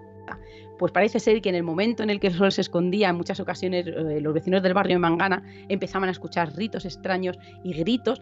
Eh, la esplanada de la Torre de Mangana y la antigua iglesia de Santa María, que antes fue una sinagoga, y, fue algo que tuvo a todo el vecino atemorizado. Yo creo que, es algo totalmente normal escuchar esos gritos de mujeres que soltaban, como decían, eh, palabras en idiomas extraños, pero también en castellano, que habían oído en alguna ocasión la palabra Satán varias veces y sobre todo pues estos signos de que a la mañana siguiente se encontraban con ese ganado muerto. Pues cansados de esa situación, como podéis imaginar, y queriendo acabar por todas con estas reuniones que les tenían aterrorizados, Julián, un joven vecino del barrio de Mangana, tuvo la valentía pues, de acercarse a esa planada para ver quiénes eran esas personas pues, que soltaban esos aterradores gritos. Comprobó que eran varias mujeres que iban vestidas de negro, con una toquilla del mismo color de la cabeza, que bailaban en círculo con una hoguera en el medio, dando golpe al suelo con esas negras toquillas. Y como podéis imaginar, Julián estaba totalmente aterrado. Dice que una de ellas se percató de la presencia del muchacho, sacó algo de su bolsillo y lo lanzó hacia donde estaba Julián. Dice que este en este momento solo vio una luz cegadora y lo siguiente que volvió a ver fue la luz de la mañana en la puerta de su casa y no sabía cómo había llegado hasta allí. Uf. ¿Y ahora qué digo yo? Uf, escucha, yo el día que fui al archivo bajé, mm, no lo sé, con, con, una mezcla entre que yo siempre he, he, querido defender la figura de la bruja, de la mujer adelantada a su época, pero claro, cuando uno se encuentra, Johnny, con, estas cosas... con estos testimonios, con estas narraciones, en los que sobre todo los protagonistas son esos bebés, en los que da tantos detalles de cómo estaban, de cómo fue, de cómo se apagaban los candiles, por dónde entraban, esas muertes eran reales y no se las achacamos a las brujas, ¿a quién se las podíamos achacar, sabes? Y lo que dices tú, que bastante explícitas, ¿no? No escatiman en, en detalles sí. para, para, que te imagines nada, no, no, te lo, te lo dicen bien. Joder, por eso, ¿veis? Por eso me gusta invitaros al programa, porque hacéis que suba el nivel de Radio Morgue varios puntos. Bueno. O lo mismo baja, ¿eh? ten cuidado. no, mi audiencia está muy trastocada, le encantan las historias oscuras. Bueno, y ya para ir terminando, vosotros cuando planificáis un viaje, eh, ¿qué, ¿qué, lo hacéis? ¿Buscando historia, arquitectura? Por ejemplo, ahora en el caso de las brujas, ¿vais buscando brujas o, eso ha salido a posteriori? En el caso que me has contado antes de, Galicia. Uf, pues es verdad que tenemos una larga lista, Johnny, de lugares en concreto. Por ejemplo, cuando fuimos al santuario de la Balma, yo quería ir porque me interesa mucho el caso de los endemoniados. Y a partir de ahí es como que fijamos un punto y, y empezamos a hacer no más puntos y vamos a hacer eh, pues en la periferia, lo más cerquita, y vamos ya trazando, pero sí que es verdad que no hacemos un viaje solo de brujas, o hacemos un viaje solo de petroglifos, o hacemos un viaje solo de dólmenes. Al final es un compendio de, de cosas, ¿no? mágicas, sobre todo algo que nos han enseñado a disfrutar, que es la España mágica que tenemos, esa España negra también, de cosas que, que no nos quieren contar, como estos casos no documentados de, de brujas y la muerte de, de, esos niños que parece que a veces están un poco de tapadillo, pero yo creo que, que hacemos eso, ¿no, Miguel? Tenemos un, lugar en concreto y a partir de ahí, ¿no? Pues ya, ya forjamos esa- esas interminables rutas. Sí, de hecho, cuando fuimos a Galicia fuimos porque queríamos ir a un famoso hospital abandonado. Eh, llegamos al hospital, estaba cerrado y luego hablando con el hombre de la casa nos dijo el, el lugar este, la casa Domato, de, de las brujas, y fuimos a verlo a propósito. O sea que eh, vamos con, el, con una serie de objetivos para intentar localizarlos, pero luego si nos surge algo por el camino, pues no descartamos desviarnos unos kilómetros para ir a ver cualquier sitio que nos llame la atención. Sí, los rincones mágicos de, de- de España, que estamos plagados de, de historias, de leyendas y, y de sitios, de rinconcitos que, que suelen pasar inadvertidos, pero que, que tienen siempre maravillas que contarnos. Y hay que preguntar, hay que preguntar mucho. Yo soy muy preguntona y, y no me arrepiento porque cuando nos bajamos a echar gasolina, cuando nos tomamos un café, cuando dormimos en, en una- en un sitio tan maravilloso como, como el de Orense, eh, al final me iba a ir sin preguntarle al hombre y, y ya no me pude resistir.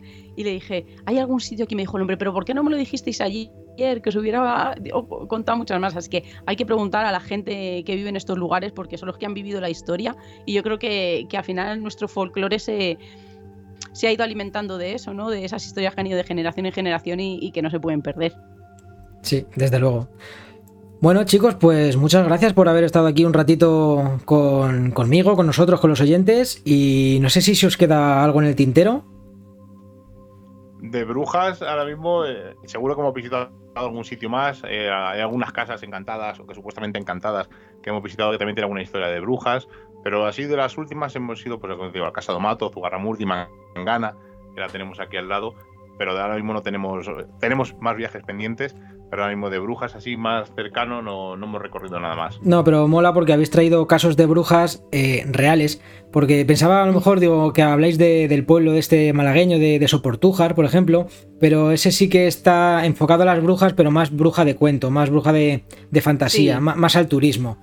De fábula, que, que no hay que desecharla, yo lo digo. Yo, como Mm. dices tú, ¿no? Tu niña está creciendo con esa tipología de bruja y yo creo que, que está la literatura como muchas otras figuras que podríamos, pues, fantasmales, espectrales, y yo creo que, que hay mu- muchas historias y leyendas que, joder, tenemos el mago de Oz, ¿no? Mismamente, ¿no? Con la bruja buena y la bruja mala.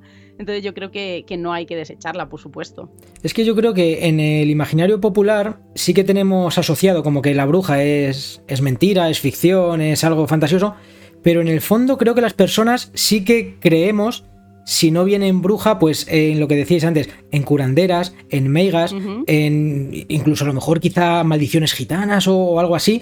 Yo creo que aunque no lo queramos reconocer, en el fondo todos sí que creemos. Sí, claro, todos queremos creer, ¿no? De que haya brujas o que haya fantasmas o, eh, gu- o que haya un más allá. Al final las creencias son esenciales y son un poco tu forma de, pues de, moverte, de creer en ciertas cosas, de, viajar a ciertos lugares.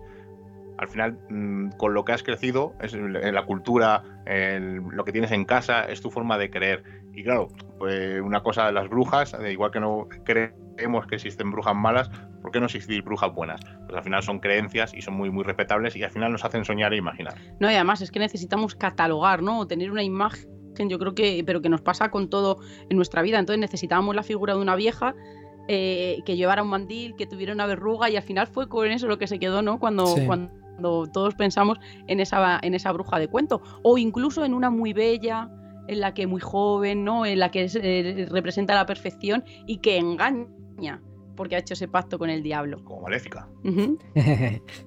Bueno chicos, pues muchas gracias por haber estado aquí un ratito. Os voy a dejar un poquito con música de Alaska, que me ha dicho un pajarito que, que os gusta. Y, con- perfecto. y continuamos hablando de brujas, que todavía tenemos muchos invitados, muchas voces, muchas fábulas y muchas historias que contar en esta noche.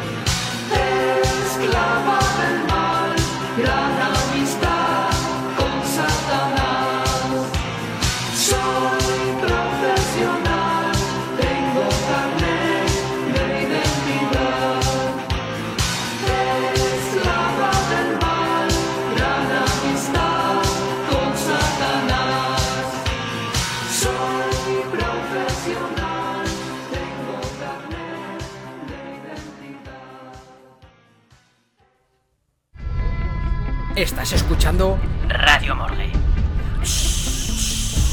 Entra, la puerta está entreabierta.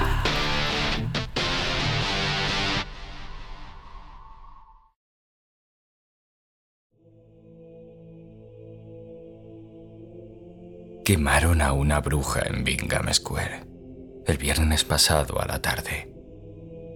El humo era más negro que las sombras de la luna. Las llamas lamientes eran de un verdor extraño, como la luz de los hongos del pantano. Y la que al piadoso una vez maldijo, ya nunca más volverá a maldecir. Quemaron a una bruja en Bingham Square, ante la puerta del pueblo. Una ama de casa levantó su escuálida mano para maldecirla, tensa de odio. Un buhonero le lanzó una piedra punzante y su pálida mejilla se tornó carmesí. Pero había algo de desprecio en la forma en la que ella erguía su cabeza. Quemaron a una bruja en Bingham Square. Un terror salvaje se veía en sus ojos. Era una doncella delicada y hermosa, no más alta que un crío. Le ataron rápidamente contra la estaca y al ver su miedo, se rieron. Pero sus labios escarlata murmuraron secretas palabras que nadie se atrevió a escuchar quemaron a una bruja en Bingham Square. Pero antes de que se desmayara de dolor y antes de que sus huesos se convirtieran en cenizas mojadas bajo la lluvia repentina, ella dejó marcada a la multitud. Porque el tiempo no pudo borrar el eco de sus angustiosos gritos, ni el recuerdo de su rostro.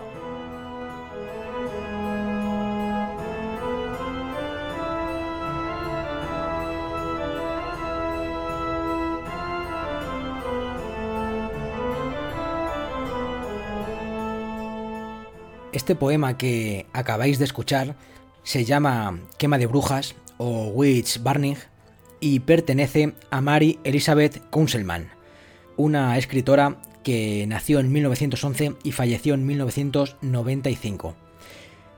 Eh, le ha dado vida, le ha dado sensibilidad, le ha dado trasfondo, la voz profunda, la voz inmersiva y la voz absorbente de Jesús Herrador Arcaya, ya sabéis, uno de los catalépticos de la morgue, y no me vais a negar que es algo acojonante la capacidad de inmersión que tiene este chico cada vez que, que hace una ficción sonora o que dramatiza bien sea un cuento, una historia o en este caso un poema. Por esas cosas, por ese tipo de cosas, creo que Radio Morgue, y está feo que yo lo diga porque soy el director, pero pocos programas de radio hay hoy en día que tengan un plantel de voces tan exquisitas como estamos contando últimamente aquí en, el programa. Jesús Herrador es una de ellas y me enorgullece sobremanera que, que esté con nosotros para seguir dando vida a, a, los poemas. Y es que sí, con dramatizaciones como esta, pues siempre tenemos un plus más y te hace sentir cosas. A mí, de hecho, este poema cuando lo leí me gustó, pero cuando lo he escuchado realmente lo he escuchado para este programa, para este corte, pues lo ha elevado y creo que le ha hecho ganar bastantes enteros. Así que aquí os dejo esta joyita, podéis darle para atrás y volver a escucharlo porque merece la pena. Y nosotros continuamos hablando de brujas aquí en Radio Morgue.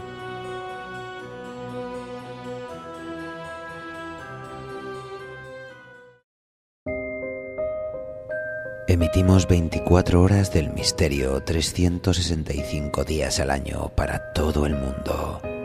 Esto es Edenex, la radio del misterio. Síguenos desde www.edenex.es.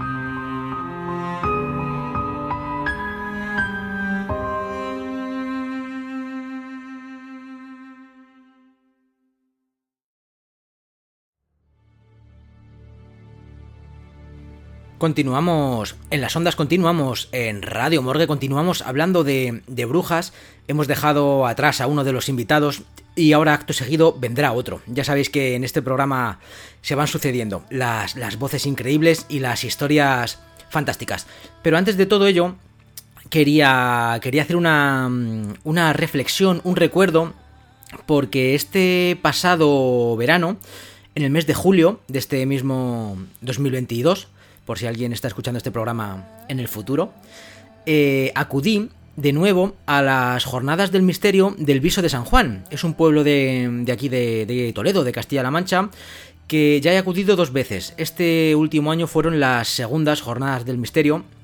Y la verdad que están muy bien porque traen uno, a unos ponentes eh, de excepción y tratan de tener muchos temas pues súper interesantes y que la mayoría de, de, nosotros, yo entre ellos, eh, sirven mucho para el aprendizaje. De hecho, eh, Miguel y Seila, que les habéis escuchado aquí hablar pues de, de sus viajes de misterio y tal, fueron uno, uno, de los ponentes que estuvieron este año y hablaron, como no, pues de misterio y de todas esas casas embrujadas que, que han visitado y todos esos motivos paranormales que, que ellos se han encontrado y una posible explicación. Pero bueno, en el futuro quizá hablemos de ellos, de ese tema paranormal, pero hoy toca el tema de, de brujas. Y a lo que me refería es que en estas segundas jornadas del Viso de San Juan estuvo también como ponente Gonzalo Rodríguez García. ¿Quién es Gonzalo Rodríguez García? Os preguntaréis. Pues es alguien digno de, tener en cuenta y cuando se pone a hablar es una de esas personas a las que hay que escuchar. De hecho yo me puse en los primeros asientos porque me interesaba muchísimo su charla, que se llamó Consideraciones Generales sobre la Brujería. Consideraciones generales sobre la brujería. Bueno, antes que nada, os voy a hacer una pequeña sinopsis de quién es Gonzalo Rodríguez García, por si no lo conocéis. Es uno de los fundadores de, de, los, de las rutas del Toledo Misterioso. De todas formas, Gonzalo es doctor en historia por la Universidad de Castilla-La Mancha. Su tesis doctoral trató sobre la antigua Hispania celta y su cultura guerrera. Formado también en filosofía e historia, sigue la línea doctrinal de la Sofía Penis y la escuela tradicionalista. Desde la Forja de la Espada hace batalla por el retorno del espíritu, con miles de rutas nocturnas en su haber, lo que he dicho antes, las rutas por Toledo. Desde la creación del Toledo Mágico, da a conocer los mitos y leyendas que esconde la ciudad de Toledo. Como veis, es alguien que, es digno a, a, tener en cuenta. Quizá algún día le tengamos como entrevistado aquí en Radio Morgue, me gustaría muchísimo, sería un verdadero lujo.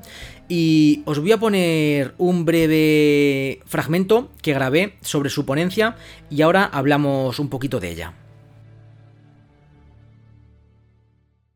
Consideraciones generales sobre la brujería. Yo voy a trasladaros un marco teórico que pretende ser una herramienta más de las que podemos incluir en la correspondiente caja de herramientas, una herramienta más para tratar de analizar el fenómeno de la brujería. Esta herramienta teórica que voy a trasladaros no pretende ser unilateral, resolver por sí misma todos los pormenores del fenómeno histórico de la brujería y tampoco está del todo refinada.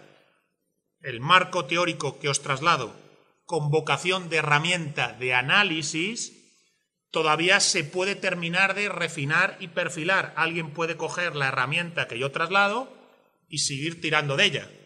Por tanto, lo que os traslado es en todo momento un marco general. Que no pretende negar el resto de herramientas, no pretende negar el resto de la, hermenéutica sobre la brujería, no tengo la respuesta definitiva sobre la brujería, y la propia herramienta que os doy se puede seguir trabajando, está pendiente de sacarla todas sus posibilidades eh, teóricas. Bien, pues evidentemente mm, yo no os voy a explicar, también como lo haría él, lo que, lo que es las consideraciones generales sobre brujería o neopaganismo.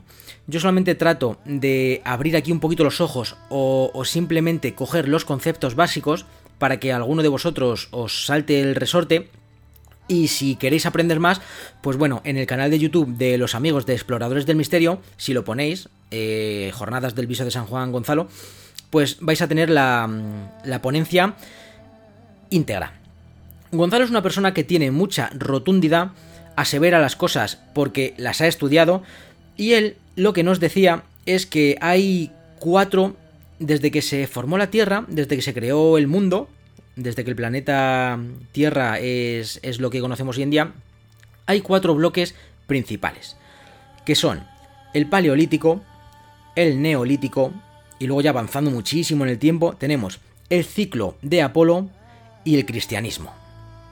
Luego todos estos bloques evidentemente se pueden subdividir en un montón de, clases o subbloques, subgrupos y demás. Pero para lo que para lo que él defendía de lo que puede ser brujería y lo que no puede ser, lo que consideramos brujería y lo que está mal llamado brujería, valen estos cuatro bloques. Entonces él nos explicaba que los dos primeros bloques, paleolítico y neolítico, el mundo era muy horizontal.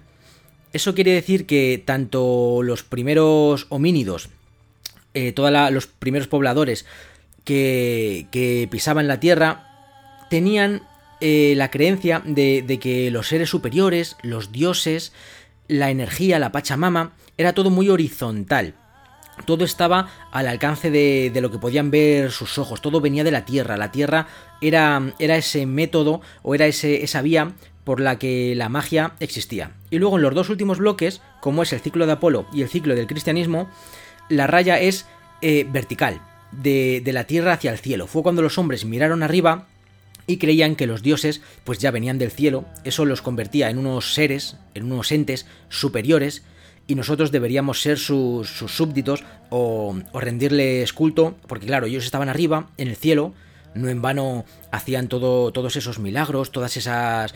esa maravilla de que el sol saliera por el día y la luna por la noche, por la noche se escondiera el sol. Todo ese tipo de, de fenómenos que ellos no sabían explicar, pues era eh, vertical.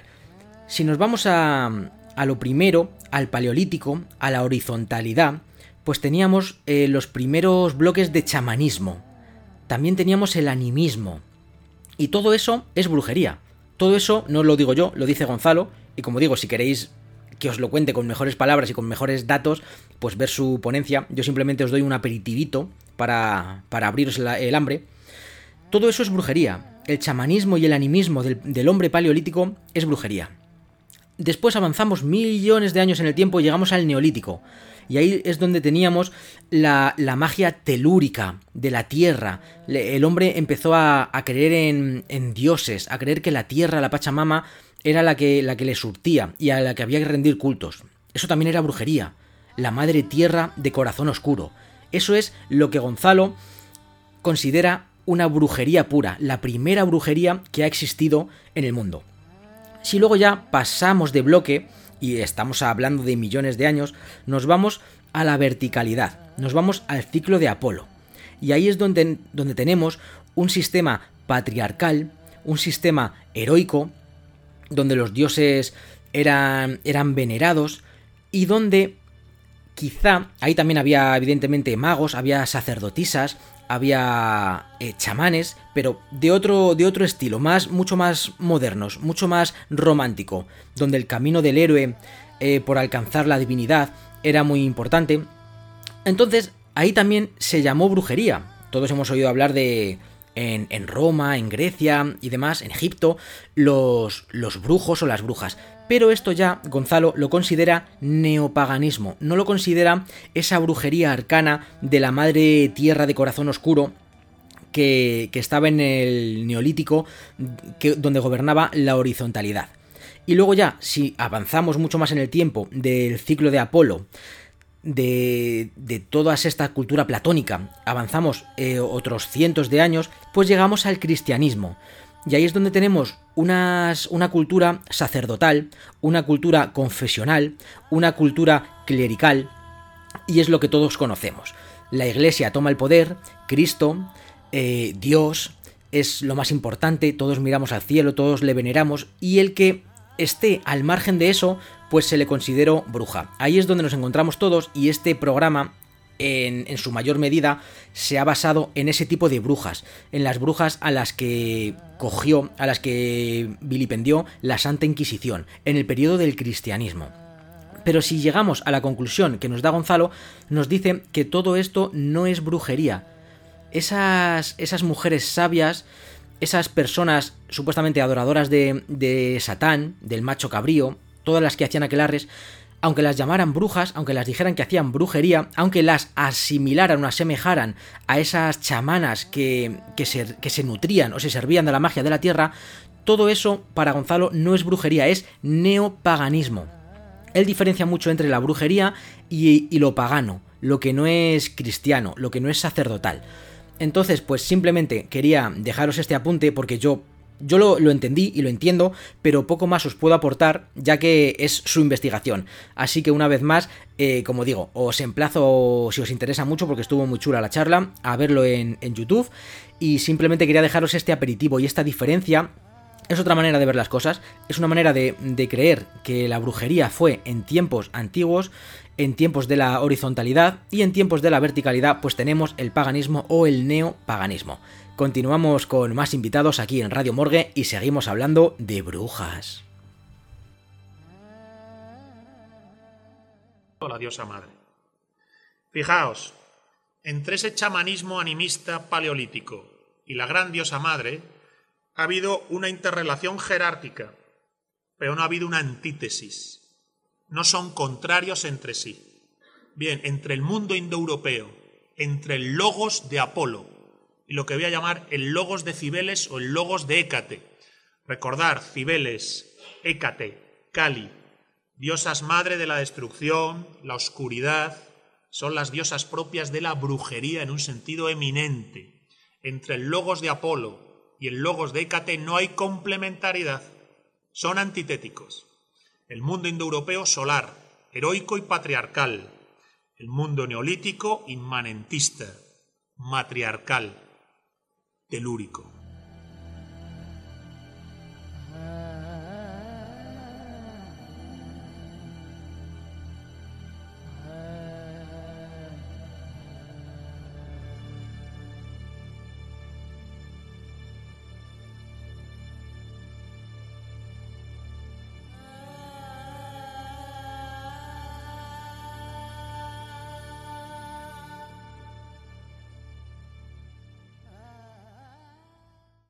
A estas alturas de la noche todos tenemos estereotipados, todos tenemos en la cabeza la imagen de una bruja clásica, una bruja de las que hemos estado contando los cuentos, las fábulas, las fantasías.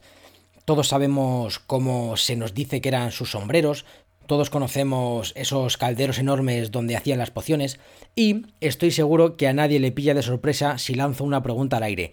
¿En qué volaban las brujas? Bien, pues sí, todos lo habéis adivinado en escobas. Pero ¿realmente conocéis el origen de por qué volaban en escobas? O mejor dicho, ¿creéis que conocéis el origen de por qué volaban en escobas? Llega el turno para uno de los catalépticos de la morgue, para una de las mejores voces del panorama radiofónico actual. Alberto Hernández se pone a los mandos y nos va a contar la posible historia que hay tras la escoba de las brujas. Disfrutarla.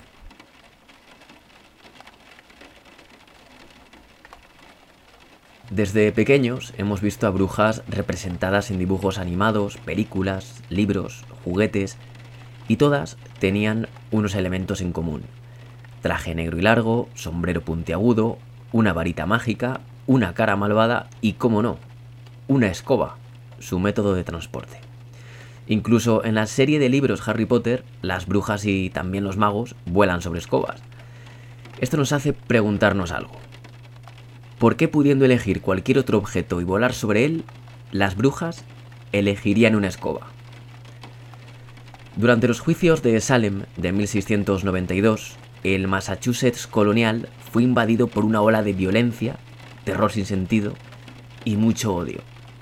Todo eso provocó que 19 personas fueran condenadas y ahorcadas. Sus crímenes fueron perdonados en el año 1711 y sus familiares fueron recompensados con dinero. ¿Qué hicieron esas personas para que las acusaran de brujas? En una era de superstición, miedo y sospecha, probablemente no hicieron nada malo. Ellas no volaban en escobas vestidas con túnicas largas y sueltas. Según la BBC, Ana Bolena era sospechosa de brujería, y era sospechosa porque supuestamente habría encantado al rey Enrique VIII usando magia. Pero parece que simplemente el rey Enrique VIII perdió interés en ella cuando no tuvieron ningún heredero. En ausencia de cargos de brujería, podemos decir que Ana Bolena nunca fue vista volando por el cielo con una escoba. La conexión entre la magia negra y las escobas, sin embargo, nos lleva a cierto ritual del paganismo, junto con otras actividades a las que supuestamente las brujas entregaban. El palo de escoba hace mucho tiempo que pertenece a nuestro arsenal para mantener el hogar limpio, algo que ocurría también en los hogares de nuestros antepasados cuando se desarrolló una forma de mantenerlos limpios. La palabra escoba procede de una planta que se usaba a menudo para barrer. También la palabra escoba ha sido usada en Escocia durante mucho tiempo para hacer referencia a una niña o mujer desagradable, sucia y grosera. Aunque hoy en día seguimos usando escobas o cepillos para barrer nuestras casas, la mayoría no tiene el diseño tradicional de madera. Las brujas, sin embargo, aparentemente han estado volando en estas últimas durante mucho tiempo. En 1451, Martin Lefranc publicó Les Champions des Dames.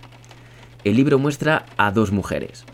La figura superior cabalga sobre lo que claramente es un palo de escoba y la mujer que aparece más abajo está montada sobre un trozo de madera. No podemos decir si es otra escoba porque no se ve. Esta podría ser la representación más antigua que se conoce de mujeres montadas sobre escobas, pero sus connotaciones místicas y mágicas aquí no son tan claras. Si vemos esta imagen, podemos asociar a estas dos mujeres a la brujería, porque sus posturas sobre las escobas nos son familiares, pero la implicación de estos palos puede tener un origen más bien sexual.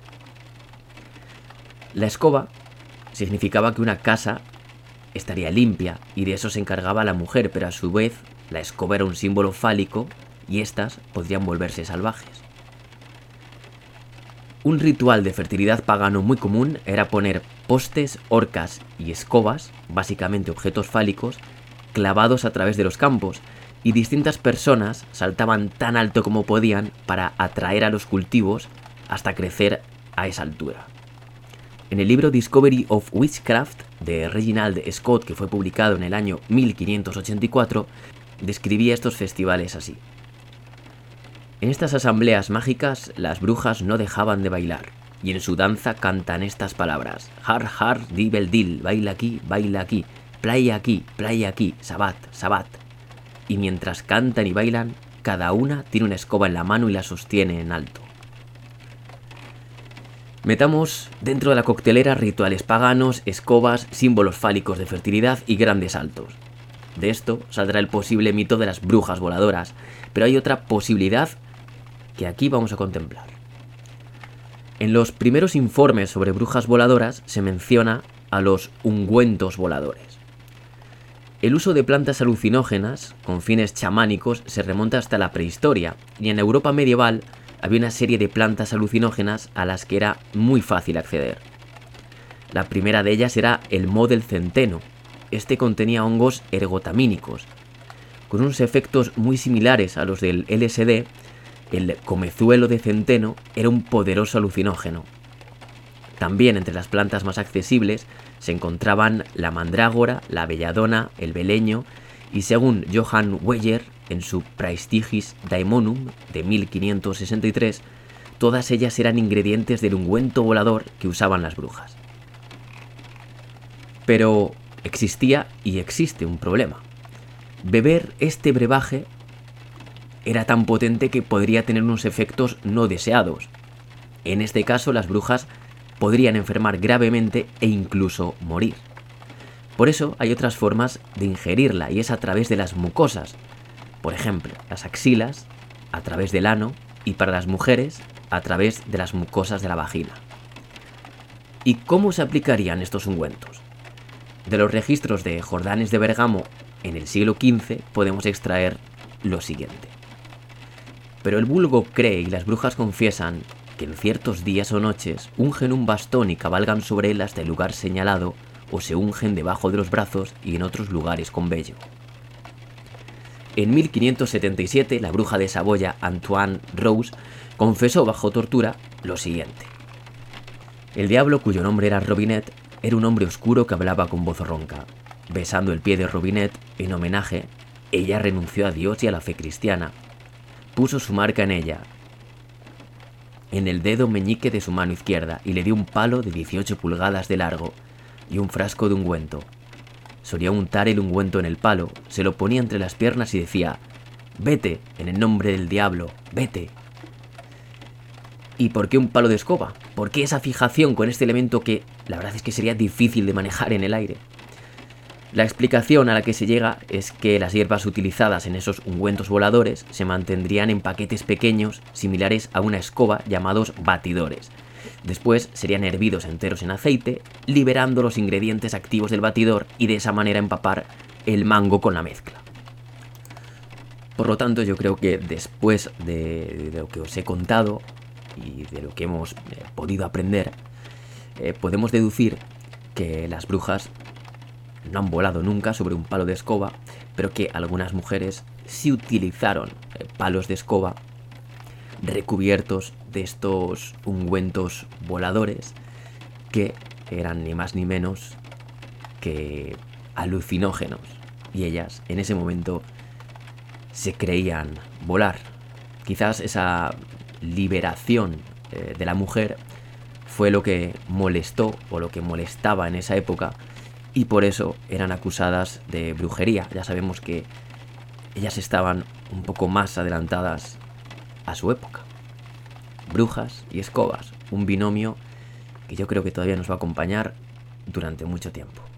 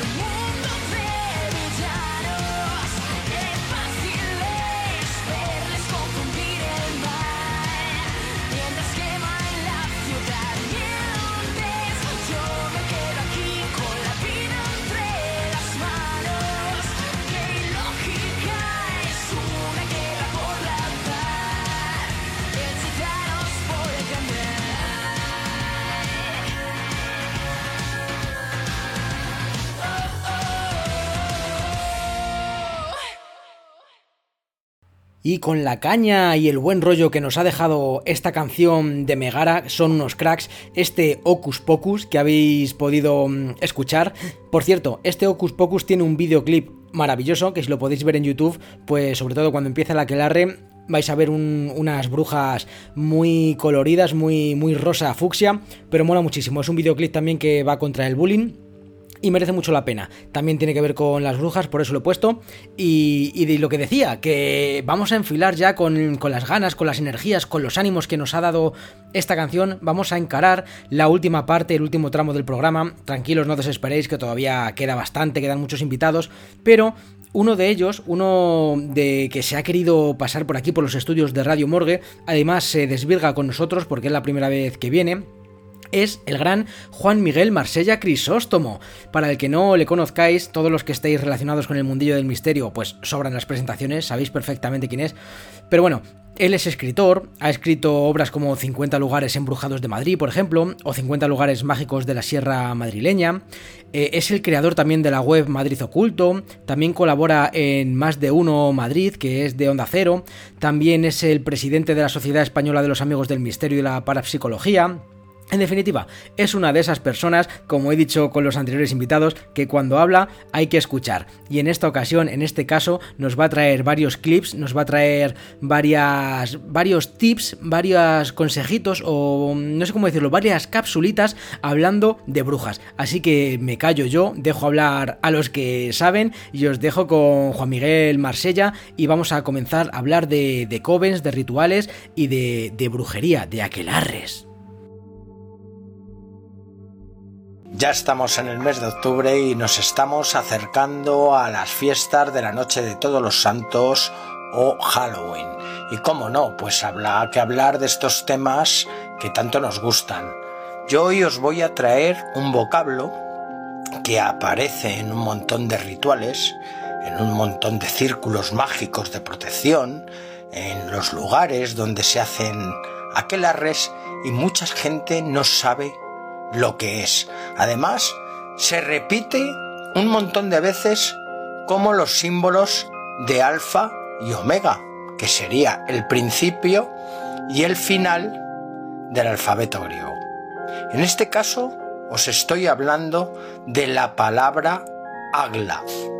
Pero no solo aparece el vocablo agla en los pentáculos y círculos de protección, también aparecen rituales, en hechizos, en evocaciones y en invocaciones. Una palabra que se repite constantemente en la magia y muy pocos saben qué es lo que significa. También veréis la palabra agla en los grabados de las herramientas que utilizan los magos. Por ejemplo, en el estilete. También la palabra agla se utiliza en los exorcismos. Pero bueno, voy a dejar ya de enrollarme y os voy a contar lo que significa esta extraña palabra que aparece en hechizos, que aparece en rezos, que aparece en exorcismos y hasta grabados en las herramientas. Ayet, Gadol, Leolaus, Adonai. Y significa Adonai, que sería el Señor, será grande en la eternidad. Y aquí tenéis ese significado mágico. Y debe ser una palabra muy importante cuando en tantos lugares estos antiguos hechiceros la usaban. Cuando hablamos de supuestos aquelarres y supuesta brujería, ya lo he dicho muchas veces que siempre nos vamos para las zonas del norte de España y demás. Y en la zona centro, en Madrid, hemos tenido un montón de supuestas mujeres a las que llamaron brujas. Y siempre hemos escuchado que estos aquelarres se realizaban en lugares pues muy apartados, de Torrelaguna, donde los toros de Guisando, en las zonas de Miraflores de la Sierra, en zonas como por ejemplo el Cerro Garavitas, en la Casa de Campo, pero poca gente sabe que los aquelarres que se realizaban en la villa se realizaban en el antiguo pueblo de Chamartín de la Rosa y estaríamos hablando de el antiguo poblado de Maudes.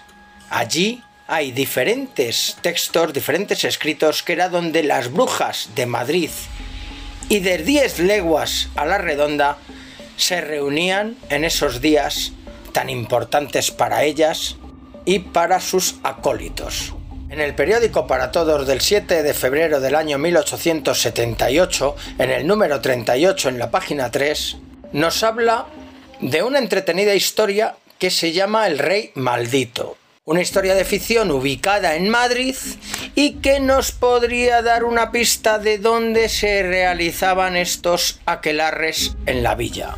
Intentar ubicar la zona actualmente, lo primero que hice fue buscar algún nombre similar y claro, me llevaron al famoso Hospital de Maudes, todo un símbolo de la arquitectura capitalina. El poblado de Maudes estaría localizado aproximadamente donde está el Ministerio de Industria, entre las calles del Paseo de la Castellana y Alberto Alcocer, el estadio de Santiago Bernabéu, con su Plaza de Lima y sus calles adyacentes, que también pertenecerían a este famoso poblado de Maudes donde se realizaban estos aquelarres. Pero en los textos nos marcan que se reunían en un alto donde realizaban sus rituales, sus danzas y todo tipo de ofrendas supuestamente al maligno.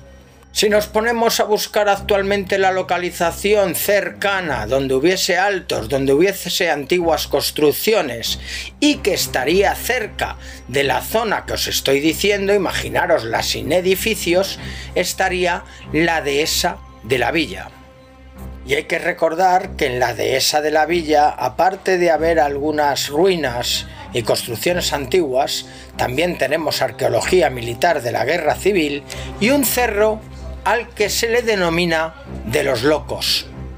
Y da que pensar.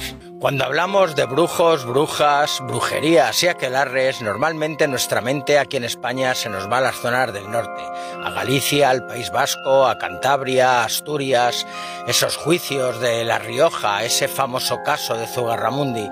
Lo que no saben es que aquí, en la Sierra de Guadarrama y en la Sierra de Gredos, hemos tenido aquelarres hasta hace relativamente poco y pueblos de brujas hasta, como el que dice, hace dos días. De las brujas más conocidas de Madrid, pues posiblemente serían María de Valdepiélagos, eh, que sería María de Espoleta, y María la bruja de Miraflores de la Sierra. También en la Villa y Corte podíamos hablar de Juana la Mentirosa o de Lucrecia de León, la falsa vidente de Felipe II. Leyendas de la literatura que fluyen entre Madrid y Ávila, como las de la hija de Montero, una hija secuestrada por las brujas, o también todos esos casos ocurridos en la calle Segovia, donde supuestamente estaban todas las brujas de la época para hacer sus ungüentos, sus pócimas del amor y para echar los diferentes arcanos de la buenaventura poblaciones de la sierra como La Lastra, que pertenece a Santa María de la Alameda, donde supuestamente habitaron las últimas brujas hasta que fueron expulsadas por los vecinos. Se cuenta que en La Lastra hasta hubo una mujer bruja lobo. La verdad de las dos Marías, de María de Valdepiélagos y de María la bruja de Miraflores, es que aunque fueron detenidas por la Inquisición, ninguna de las dos fue ajusticiada. En el caso de Lucrecia de León y Juana la Mentirosa, tampoco. Todos estos casos fueron recogidos de legajos de la Santa Inquisición, donde las condenas normalmente eran destierro y permanecer en algunas de las prisiones secretas de la Inquisición, en este caso las que tenían en un convento de Toledo. Y fueron desterradas a no poder estar a más de siete leguas de, de donde habían sido tanto de Valdepi- Valdepiélagos como de Miraflores. Lo de Lucrecia de León fue un lío mucho más real dentro de una conspiración y paso a contároslo desde la silla. Lucrecia nació en Madrid en el año 1567 y era la hija de un ilustre abogado de la corte. Desde muy joven tuvo el don de los sueños proféticos y esto hizo que mucha gente se interesara de ella. Profetizó la catástrofe de la Armada Invencible, el fin de la dinastía de los Austrias y decía que Felipe II tenía la culpa de esta maldición. Estás escuchando Radio Morgue. Entra, la puerta está entreabierta.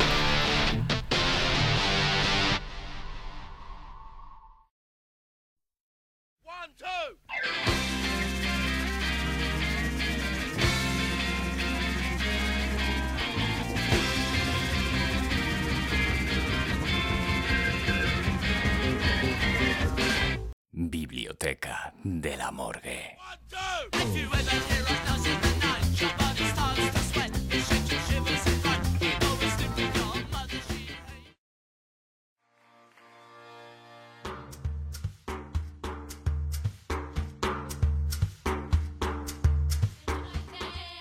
Y a estas alturas de la noche, a estas alturas del programa, como habéis podido ver en la cabecera, llega el momento de la biblioteca de la morgue. Ese espacio donde os dedico, os reseño libros, os recomiendo libros para, para que podáis implementar o complementar o nutrir los temas de los que estamos hablando. También para que sepáis de lo que hablamos, porque muchas veces aquí en Radio Morgue pues es de esos mismos libros de los que nos basamos para hacer nuestras conjeturas y los programas. En esta ocasión tengo, tengo aquí ya entre mis manos, podéis oír el pasar de hojas, una obra que, que tiene más de 450 páginas, es un libro súper largo, es un libro que me he leído solamente una vez, pero que he recurrido a él en ciertas ocasiones para ver algunos pasajes o algunos capítulos, y para mí es, un libro de cabecera, es algo esencial, es producto de una investigación, es un libro que duele al leerlo y el autor eh, ha comentado varias veces que también le dolió y muchas lágrimas ha derramado al escribirlo. Estoy hablando de Meigas, estoy hablando del cuaderno de campo número 9 de- del maestro Manuel Calvallal y se llama Meigas, las brujas sabias curanderas, chamanas y mujeres de poder en Galicia. Y es que sí, evidentemente no podíamos dedicar un programa a las brujas sin hablar de estas meigas, de estas mujeres sabias, mujeres de poder de Galicia, gallegas. Manu Carballal, como digo, ha dedicado toda su vida a investigar un montón de temas, un montón de aspectos, ufología, satanismo y demás, pero para mí, donde Manu da el do de pecho es cuando, cuando se vuelca en temas que realmente le importan, le atañen, como es pues eh, valorar a estas mujeres de su Galicia natal. Y este libro, como digo, es una muestra de ello. Voy a leeros un poquito de, la sinopsis. Eh, se puede encontrar a través de Secret Shop o, bueno, ponéis cuadernos de campo y porque no está a través de ningún editorial, es autoedición o editorial El Ojo Crítico, que es, su, su grupo o su editorial, digamos. El Ojo Crítico es suyo, su proyecto.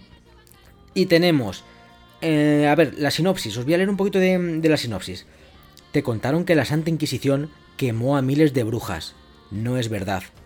Te dijeron que fueron hechiceras, herejes y adoradoras de Satán. Falso. Has leído que se reunían en aquelarres, covens y sabbats. Mentira. ¿Y si todo lo que te han dicho sobre las brujas y las megas es un engaño? Pues sí, este libro es, eh, como digo, fruto de su investigación de, meses y de años. También hay entrevistas, hay valoraciones y está dividido. Ahora entraremos a, a desgranarlo por dentro. Y lo que nos viene a contar es ese, ese conjunto de mentiras que nos han ido contando y que se siguen contando, porque justamente la semana pasada el bueno de Manu publicó en Facebook un post que se fue a Galicia a hacer una de las rutas de, de las megas y dice que todo lo que seguían contando en esas rutas para turistas o para gente interesada eran siempre los- las mismas mentiras, los mismos prejuicios y las mismas cosas que se han contado de toda la vida, perpetuando por ende pues que toda la fábula y toda la mitología de las brujas sigan manchando su nombre. Y es que Manu defiende aquí en este libro que no había brujas como tales, que eran mujeres sabias, eran mujeres de poder en algunas ocasiones, pero en ningún momento eran satanistas, en ningún momento adoraban a, un dios oscuro, a un dios pagano, en ningún momento se reunían para hacer aquelarres. Entonces, lo que me gusta de este libro, porque Manu sí que es verdad que muchas veces tiende a- a soltar afirmaciones con una rotundidad que muchas veces dices, joder Manu, ¿qué pasa? Que porque lo digas tú tiene que ser así. Pero claro, es que después de soltar la afirmación te da una retaila de papeles, de documentos, de legajos, de pruebas incontestables, porque él lo ha investigado. Entonces, claro, eh, no es su palabra contra la tuya, son todos sus documentos contra los tuyos. Eso quiere decir que si no te parece bien lo que dice Manu, pues venga, investiga tú y, y enséñame tus papeles. Así que me gusta cuando, cuando ese tipo de personas, Manu es, es un crack, afirman tan rotundamente algo porque lo han investigado. Y si tú tienes algo que decir, investiga por tu cuenta o dame la, dame la contra. Así que por ese lado este libro es muy rotundo en ese aspecto. Y bueno, vamos a abrirlo, vamos a entrar en el interior.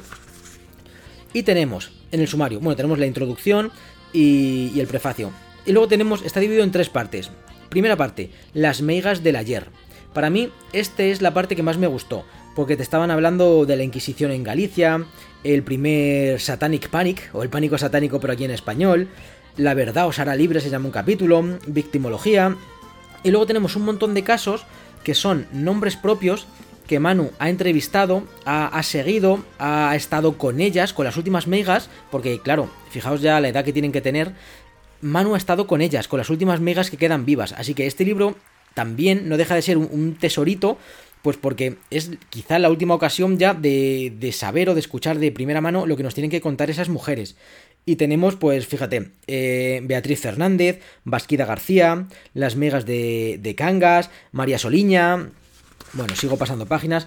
Hay un montón, hay un montón. Lucía Fidalgo. Luego tenemos la parte 2 del libro. El primero era Meigas de ayer y la parte 2 es las Meigas de hoy. Que está, pues, Cassandra, su madrina. Tenemos a Filomena Arias, Sabrina Ramos, Sabina Ramos, perdón. Obdulia Kanda. Tenemos a un montón. La, la mujer de poder. no me acuerdo cómo se llamaba. Esta, la sabia de Goyás, Florinda Rodríguez. La sabia de Goyás, muy bueno. Y, y nos cuentan su vida, su historia, el por qué sí, el por qué no, incluso por qué algunas migas tienen, tienen calles en, Galicia, en, algunos pueblos, tienen monumentos, el imaginario popular, porque han salido películas, han salido obras incluso de teatro, eh, por qué se las ha maltratado tanto a las meigas, en definitiva, todo un, un prisma de visiones en relacionar a, a estas mujeres de poder. Y bueno, luego la parte 3 es los secretos de las meigas, que nos cuentan las herramientas mágicas que contaban, algunos truquitos, algunas triquiñuelas que usaban para hacer creer a la gente que tenían poderes o que tenían algo especial. Y luego también lo que me gusta de Manu es que cuando no llega a la conclusión en algunos aspectos, a la conclusión me refiero a... mm, Él tiene unos prejuicios pero no llega a, a plasmarlos en la realidad, pues te lo dice ampliamente, te dice, estas mujeres me han sorprendido porque han hecho cosas que yo no he sido capaz de saber cómo lo han hecho o por qué lo han hecho. Entonces deja la puerta entreabierta para que tú, como lector, mm, sigas pensando en la magia o en que hay algo ahí que no se puede explicar. O que han hecho un truco demasiado bien. Pero para sorprender a Manu, que se las sabe todas y está de vuelta de todo, pues ojo. Así que en esta biblioteca de hoy podría recomendaros un montón más de, de libros, evidentemente. Pero creo que con este es mejor lo poco y de buena calidad que lo mucho y que sean tonterías. Porque realmente en mi biblioteca tengo varios libros de brujas y realmente son casi todo fantasía, ficción y el que va de ensayo serio se queda muy, muy a las puertas. Para terminar esta biblioteca de medianoche os voy a dejar con un fragmentito de una entrevista, de una pregunta que le pude hacer a, Manu en relación al cuaderno nuevo, número 9 de Megas y su respuesta. Así que os dejo con el bueno de Manu contestando, contestando perdón, a mis preguntas y nos vamos rápidamente al correo de la morgue que ya está Meliguancho esperándonos. Bueno, y vamos ya terminando. Eh, seguimos con, con tu último bebé hasta la fecha. eh, y para mí, uno de los, de los que más, de los más rápido y más fielmente he devorado, el, el Meigas. También sé que es uno de tus más queridos. Eh, en este cuaderno número 9 comienzas diciendo: Soy gallego, muy gallego. Espera, te lo voy a poner con acento. Soy gallego, muy gallego y mucho gallego. Perdón por el chascarrillo y por la imitación. Voy, voy, voy, me centro. Y, sabemos que llevas en la sangre a Galicia, lo la has abanderado y lo llevas por encima de todo. Eh, pero en tu cuaderno de campo, mm, Meigas, las brujas sabias, se extiende a mucho más, yo creo, que a Galicia. Entonces te pregunto, ¿este es un libro feminista? ¿Este es un libro que aboga o que pretende ser reivindicador de la mujer, del maltrato mm, y de sus derechos, sean cuales sean sus creencias y sus países? Mm, Vaya, qué buena pregunta. Pues no sé qué decir. Yo, la verdad, no me lo había planteado así. No, no pretendía escribir un libro feminista, ni reivindicador de la mujer, porque doy por supuesto que eso es lo natural. O debería serlo. No. No, no, este cuaderno, como todos, ilustra mi viaje al mundo de las meigas gallegas, que como todos mis viajes, comienza desde la más profunda ignorancia, los prejuicios y los apriorismos, que van desmoronándose eh, a medida que se profundiza en los hechos históricos, y entonces es cuando llega el espanto, el horror y la vergüenza. En mi caso, y creo que es la única aportación de este cuaderno, yo tuve la inmensa fortuna de conocer a las últimas meigas de Galicia personalmente. Por eso dedico más de 20 capítulos a cada una de ellas con su nombre, apellido y, y o foto. Y creo haber documentado un hilo que vincula a esas meigas del siglo XX y del siglo XXI con las humilladas, torturadas, violadas y asesinadas en el siglo XVI o XVII, incluso antes, a través de linajes femeninos. Para mí, dedico 450 páginas a documentarlo, todas ellas, las de ayer y las de hoy, fueron y son difamadas, perseguidas e incomprendidas por lo único que tenían en común, ser mujer. Eso no es feminismo, eso es la puta verdad.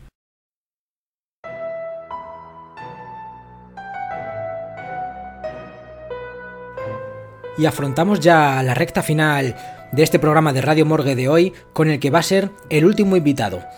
¿Habéis oído fábulas, habéis oído cuentos, habéis estado escuchando mucha mitología? Pero ahora eh, la siguiente voz, ya veréis una voz profunda, una voz que ya ha estado en Radio Morgue, por cierto, él es Ángel Ruiz, no me dejo ya de, de hacerme el interesante, nos va a contar una historia eh, de brujas, pero con nombre propio.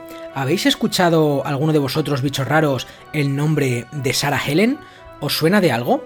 Bueno, pues Ángel Ruiz, como digo, con esta voz tan evocadora, nos va a contar lo truculento de, de, su historia. Y por cierto, también hay que decir que no ha estado solo, ya que le ha echado una mano con la redacción de, de este guion Maite Aguilera. Os dejo con el trabajo que han hecho altruistamente para Radio Morgue estos dos cracks y continuamos aquí, en la radio del terror.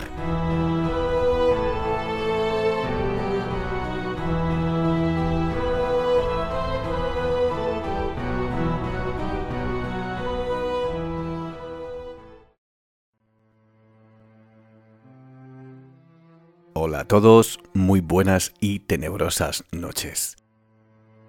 Soy Ángel Ruiz y os traigo un mito, un mito casi moderno podríamos decir por, por lo que acontece eh, casi al final de esta historia. Luego, cuando la escuchéis lo entenderéis. ¿Estáis preparados para descubrir la leyenda de la mujer vampiro Sarah Helen? Vamos allá. Esta historia forma parte de la cultura y los mitos compartidos entre dos países. Esta mujer, después de más de un siglo fallecida, sigue causando un miedo insospechado entre los ciudadanos de la ciudad de Pisco, al sur de Lima, en Perú, donde se encuentra enterrada. En el mes de junio de 1993 se descubrió su historia y os la contaré con todo detalle, al igual del por qué se le tiene tanto miedo. Sarah Helen Gargett nació el 6 de marzo de 1872 en Blackburn, Inglaterra. Fue criada en el seno de una familia pudiente. Tenía dos hermanas, Andrea y Erika, y aunque la ciudad era pequeña, contaba con un importante negocio textil de lana, donde ella trabajó. Desde temprana edad, Sara mostró su gusto por lo diferente, por lo oscuro y lo oculto. En su adolescencia fue conocida por su obsesión por las prácticas de brujería y magia negra e incluso se la relacionó con la adoración a Satanás. Se casó con John Price Roberts, el cual tenía una empresa tejedora de algodón en Perú. Sara viajó a este país en varias ocasiones, quedando encantada con el lugar. Cuando el negocio empezó a prosperar, en vez de ser ensalzada por su labor, la sociedad conservadora inglesa la acusó de brujería. Se decía en las calles de la ciudad que se dedicaba al ocultismo y a la hechicería. Sara era una bella mujer de ojos verdes con un abundante cabello pelirrojo, elegante, femenina, reservada y poco comunicativa. Tenía amplios conocimientos sobre cualidades curativas de hierbas y raíces. Sara fue considerada bruja por sus conocimientos en ocultismo y ritos curanderos para sanar por medio de remedios naturales. Se decía que era vampira porque se descubrió que todos los días tomaba sangre.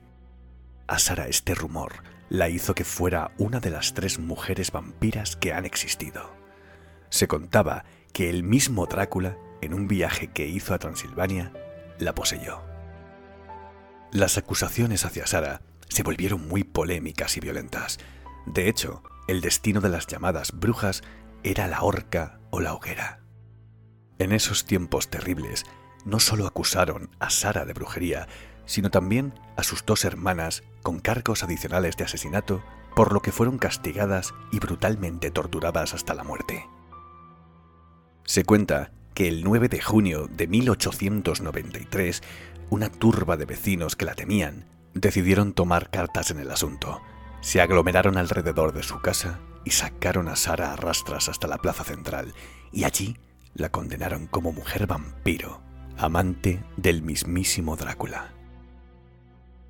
Metieron a la mujer dentro de un ataúd, pero antes de morir ella pronunció una maldición, la cual decía, Yo, Sarah Helen, volveré dentro de cien años para perturbar y vengarme de vuestros hijos y los descendientes de ellos.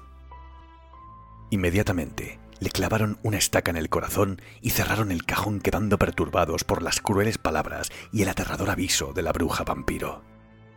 Y aunque fue sepultada en Inglaterra, la desenterraron en pocos días y desterraron su cuerpo del país. Ni los miembros de su propia familia en otros países quisieron conservar sus restos cerca por miedo a las amenazas que ella pronunció antes de exhalar el último hilo de su vida. Su esposo, John Roberts, se quedó tres días con el ataúd hasta ver qué haría con él, y después de pensarlo mucho, decidió que lo llevaría a un lugar desconocido donde nadie conociera la historia de su mujer. El cuerpo inerte fue transportado en barco a las costas de Perú y su féretro depositado en el cementerio de la localidad de Pisco, en Perú. Llegó el año 1993. Habían pasado 100 años desde la muerte de Sarah Helen y se extendió a una excepcional velocidad el rumor sobre la resurrección de Sarah Helen. Y todos los vecinos creyeron con certeza que la bruja vampira saldría de entre los muertos para vengar su asesinato. Así que los creyentes llegaron al cementerio de Pisco armados con crucifijos, estacas y agua bendita para luchar contra la mujer vampira y rematarla. Incluso la televisión peruana transmitió el acontecimiento en vivo, esperando la aparición de Sara. Allí, chamanes y brujas realizaron rituales para evitar que la mismísima descendiente de Drácula pudiese salir de su tumba.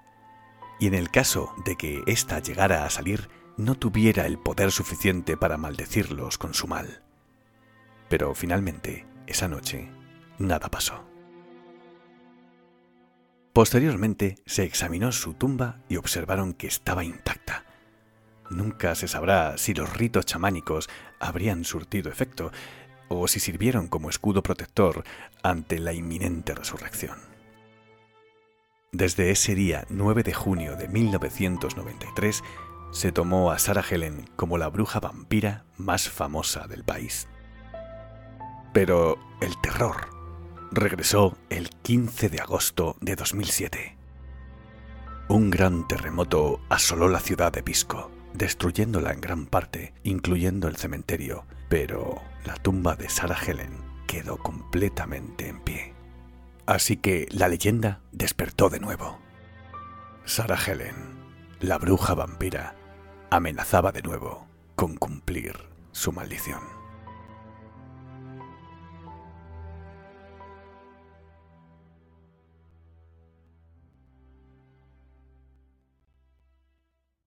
Qué mejor que un día como hoy para hablar de brujas, un día con tormenta y además en época de festividades paganas.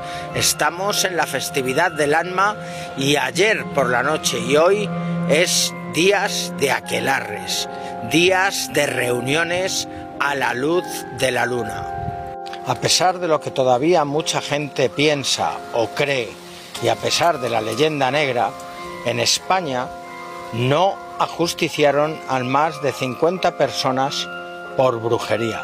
A comparación de las decenas de miles de personas de Alemania, de Polonia, de Inglaterra o de Holanda, eh, no tenía que haber asesinado a ninguna, pero aquí en España no era así. Para no salirme del tema y centrándome en la bruja de Miraflores, pues deciros pues que sería una persona pues como muchas había en esa época en la que la gente del pueblo acudía pues para cada vez que tenían casi cualquier problema, incluidos problemas de salud como otro tipo de problemas mucho más privados. Mientras que las cosas iban correctamente y no había celos de mujeres ni había problemas entre ellos, pues no pasaba absolutamente nada. Pero en el momento que por casualidad había algún problema, ya fuera a través de algunas muertes de ganado o una mala cosecha o una horrible tormenta, ahí comenzaban a señalar con el dedo a este tipo de mujeres. Y eso es lo que le pasó a María de Manzanares, que era la bruja de Miraflores, y a sus amigas Isabel de la Maza y Ana de la Nieva. Los testigos aseguraban que veían mujeres volando a través del bosque dirigiéndose hacia Torrelaguna, un lugar donde también se daban este tipo de aquelarres. En realidad, donde iban eran a las bodegas de Torrelaguna. Y la Santa Inquisición, cuando detuvo a estas tres mujeres, pues una de ellas acusó a las otras de extraños rituales. Nada raro padeciendo las torturas que sufrirían las pobres. Parece ser que estas mujeres bebían hasta desfallecer, bailaban y cantaban desnudas, recitaban extraños versos y orinaban al salir de la bodega para bendecirla. En 50 lugares mágicos de la Sierra Madrileña hablo de estos casos de brujería y de estas brujas y quiero leeros literalmente de lo que fue acusada María, acusada de correr desnuda por los bosques de Miraflores al caer la noche, de invocar al diablo, de la elaboración de ungüentos para provocar diversos males y de provocar la muerte accidental o incitar al suicidio a aquellos que se habían encarado con ella. Fue condenada al exilio recluida en el arzobispado de Toledo, de donde salió pasados unos meses con la obligación de mantenerse alejada 10 leguas de su lugar de nacimiento.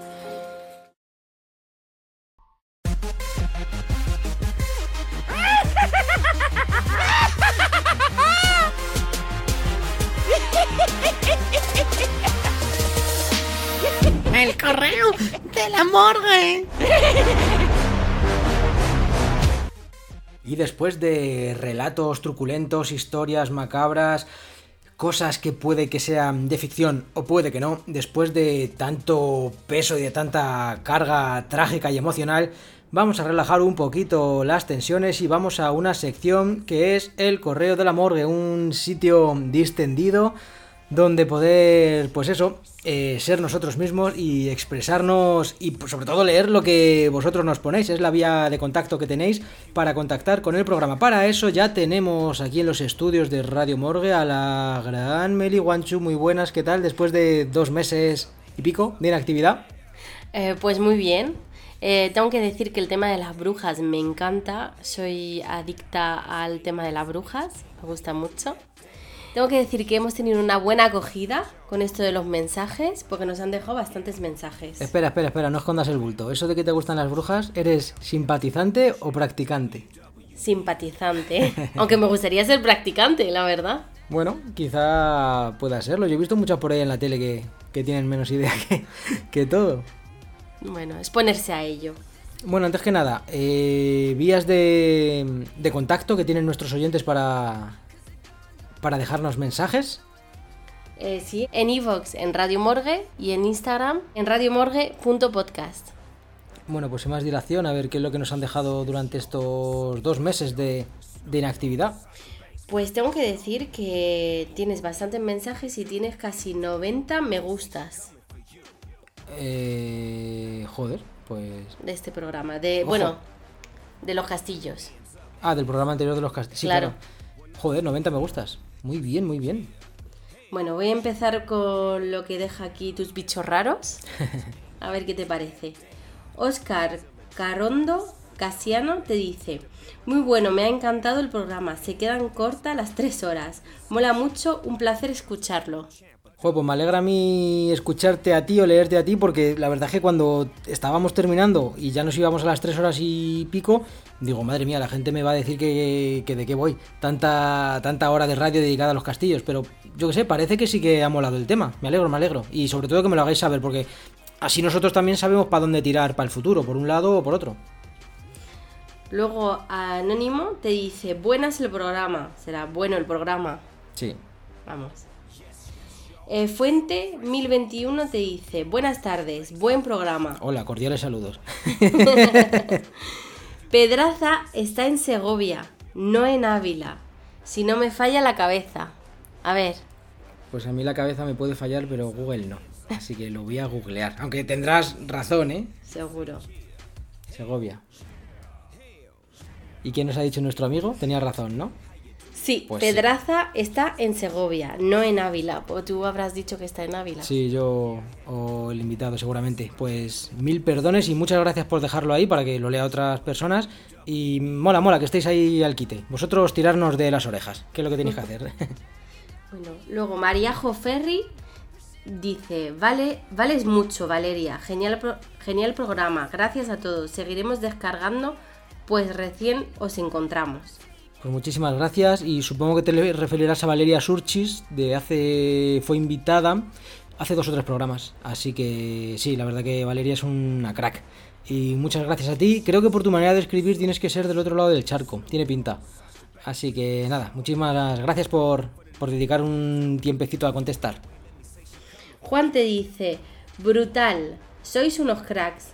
Me ha encantado el programa. Ánimo y para arriba. Arriba, arriba, esto ya no puede hacer otra cosa que, que crecer. La verdad que, como digo, tenía un poco de miedo porque el tema castillos era un poco nicho.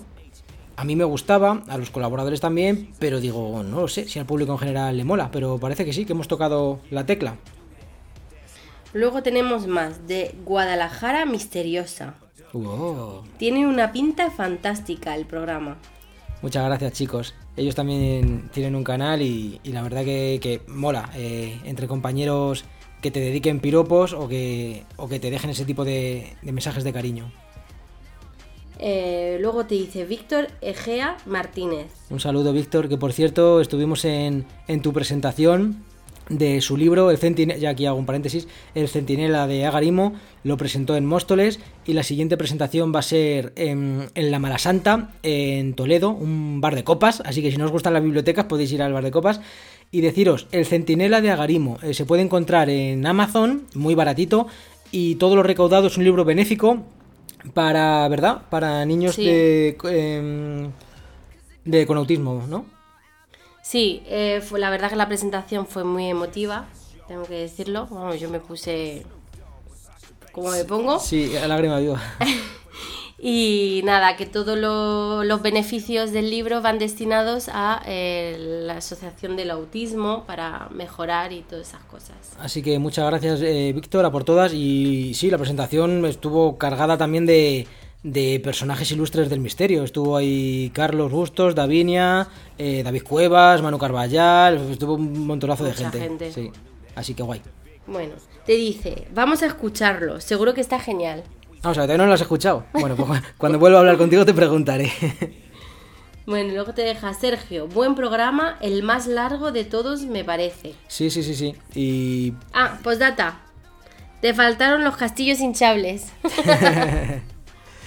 Sí, lo- y, ahí, pues de ahí hay tema, ¿eh? Porque hay algunos castillos hinchables que tienen una cara de Mickey Mouse, que, que es Mickey Mouse, pero no es Mickey Mouse. O la patrulla canina que le cambian los colores. Eso es un misterio, ¿eh? Ese es un, un misterio en sí mismo. Hay veces que dan bastante miedo, ¿eh? Sí, sí, sí, sí. Una Blancanieves ahí con un ojo para Albacete y el otro para Cuenca.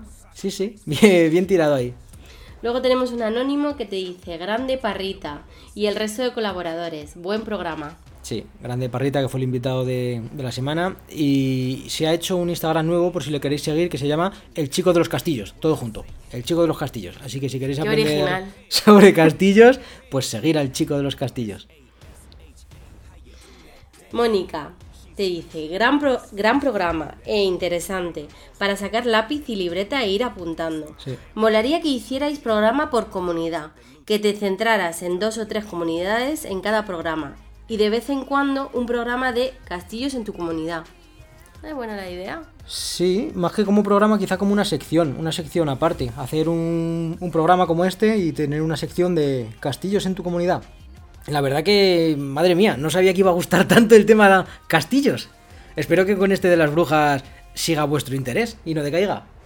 Pero tiene interés los castillos porque tienen mucho, muchas historias por dentro, que es lo que más gusta a la gente, yo creo. Yo creo que también, como hemos tocado muchas comunidades y, y la magia de la radio eh, online, sobre todo, es que nos puede escuchar desde Ibiza, desde Cataluña, desde donde sea. Entonces, Desde México. desde México, todo el mundo, que por cierto, los castillos y construcciones mexicanas o, o latinoamericanas se nos quedó un poco en el tintero, que yo quería haber tocado algo de ahí, pero ya nos íbamos de tiempo. Y digo que creo que por eso a lo mejor eh, interesa tanto, porque siempre hay alguien que, que vive en un pueblo, en una localidad, con su propio castillo. Me parece raro que nadie, nadie haya dicho nada de tienes que ver este castillo, no has hablado de este. Me parece raro. Animo a la gente a que digan algo de sus castillos. Sí, que no mueran los castillos, que sigan a flote. Bueno, vamos con David C. La morgue no defrauda y Parrita pone la guinda. Buen programa el de hoy. Muchas gracias para ti también. Y saludo desde tierras manchegas y a, y a tierras manchegas. Mogur, grande, tres horazas, pero se hacen entretenidas. Buen trabajo. Muchas gracias. El mérito no es mío, el mérito es de los colaboradores y la gente que traigo de invitados que saben más que yo. Y eso que estabas preocupado por si era demasiado tiempo, tres horas. Y demasiado densos, ¿eh? Ha habido una buena acogida. Sí. Virtudes Torres te dice, hola, llegué aquí por casualidad y me quedé hasta el fin. Me ha gustado este podcast por ser diferente. Gracias. Muchas gracias a ti. Si os gustan los castillos, en mi pueblo tenemos uno que ha estado oculto a la vista de todo el mundo. Ahora desde hace unas décadas pasó a formar parte del patrimonio cultural, aunque esté en manos privadas. Es el castillo de Pilas Bonas. Dentro de unos días será protagonista en las jornadas medievales del 30 de septiembre al 2 de octubre. Ay, Tenemos pues, que ir. Ya no, ya ha pasado. Hasta, Bueno, el año hasta- que viene. Hasta el 2 de octubre. Pues sí, la verdad que sí. Mira, una recomendación chula. Ah, me gusta, me gusta. Eso de un castillo que ha pasado a manos privadas me recuerda al castillo de. Bueno, al palacio de Castro Urdiales. Que te lo ponen en, en la web como un sitio a visitar, pero ya no es, ya no es del ayuntamiento, es, es, es una casa privada. Y fuimos ahí como, como tontos, tocamos al telefonillo, nos dimos 20 Mm. vueltas y no había entrada por ningún lado, estaba todo vallado. Pero la verdad que era muy chulo de ver. Pero luego vimos un cartel donde ponía que había un teléfono que tú tenías que eh, pedir una cita para poder eh, ver el castillo. Sí, una o dos veces al año eh, abren las puertas, porque tiene unos jardines tremendos. Así que ese, el, pasti- el Palacio de Castrurdiales, es que no me acuerdo bien cómo se llama, el Palacio de Castrurdiales es, es digno de, de ver por dentro y sobre todo por fuera, por esos jardines que tienen. Y por último vamos con uno que es anónimo, pues os acabo de conocer, me encanta. Y he de añadir que ya me ha enganchado, Olé. sobre todo por lo cercano y chabacano, en el buen sentido, que se siente el podcast. Como, como en el buen sentido. Chabacano.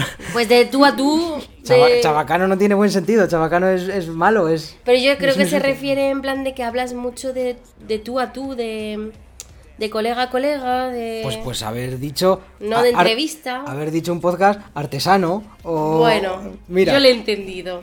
Mira, diccionario, chabacano, que es grosero, ordinario o de mal gusto.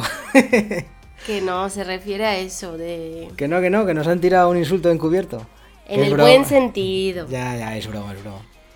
Así que mi enhorabuena, merecéis mucho éxito y en serio, mucho ánimo y mucha fuerza, porque recordad, todos acabaremos viéndonos en la morgue. Un abrazo. Wow. Me ha gustado mucho este mensaje como último. Sí, ha sido un mensaje un poco chabacano.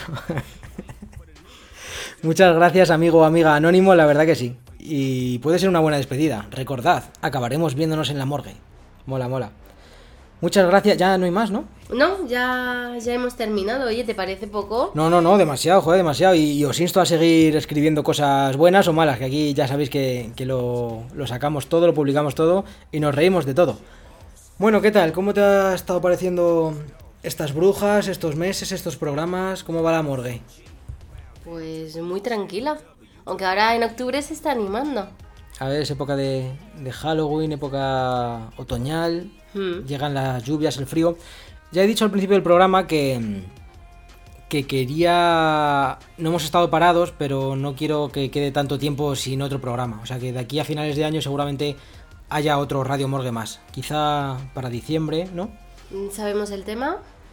Tengo un par de ellos en mente, tengo incluso invitado de primer nivel, pero me lo tengo que estudiar bien porque es un tema que no controlo y quiero no quiero hacer el ridículo. Pero el invitado es, es top. Eh, por favor, ¿me, ¿nos puedes hablar de tu libro que va a salir en poco tiempo y que va a ser un triunfo? De hecho, cuando la gente lo esté escuchando, eh, sí, lo dije ahora al inicio, lo- tiene que estar ya en preventa. Actos macabros, un repaso a la maldad humana a través de la historia. Si os gusta, vamos, lo único que os puedo decir que si os gusta el podcast, si os gusta Radio Morgo, os va a gustar el libro. Porque son un montón de compendios, de, de relatos, de reales, es un ensayo de todo lo, lo oscuro, lo macabro, lo dañino, lo vil, lo cruel que ha ido haciendo el ser humano desde la prehistoria hasta el 2022 separado por, por continentes y por fechas. Mira cómo es el ser humano, que ya he hablado con varias personas sobre tu libro para que lo compren, para que te lo pidan.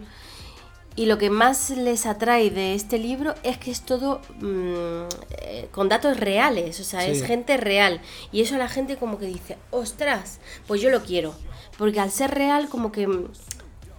Como que le gusta el, el morbo, Ya, a la yo- gente. Yo ya me llevo dando cuenta y por varias situaciones y demás que luego de cara a la galería yo soy el macabro, yo soy el que tiene un podcast de, de miedo y yo soy el gore, yo soy el tío raro, pero cuando hay una oportunidad de buscar el morbo, todo el mundo se apunta al carro, ¿eh?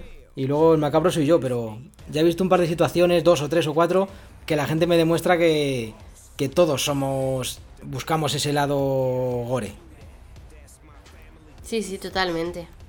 Bueno, pues algo más que decir o, o te encomiendo a, hasta el mes que viene. No tengo nada más que decir. Pues nos veremos en la morgue. Hasta luego, bichos raros. Chavacanas despedidas. Hasta luego, sea,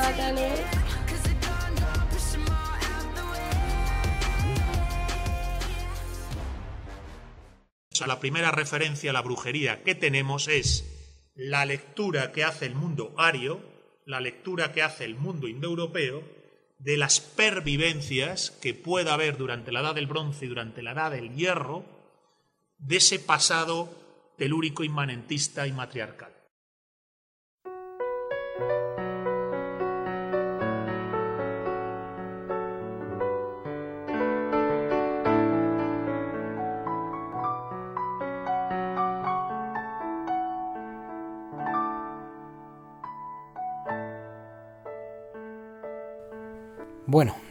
Pues hasta aquí el programa de hoy, hasta aquí las brujas.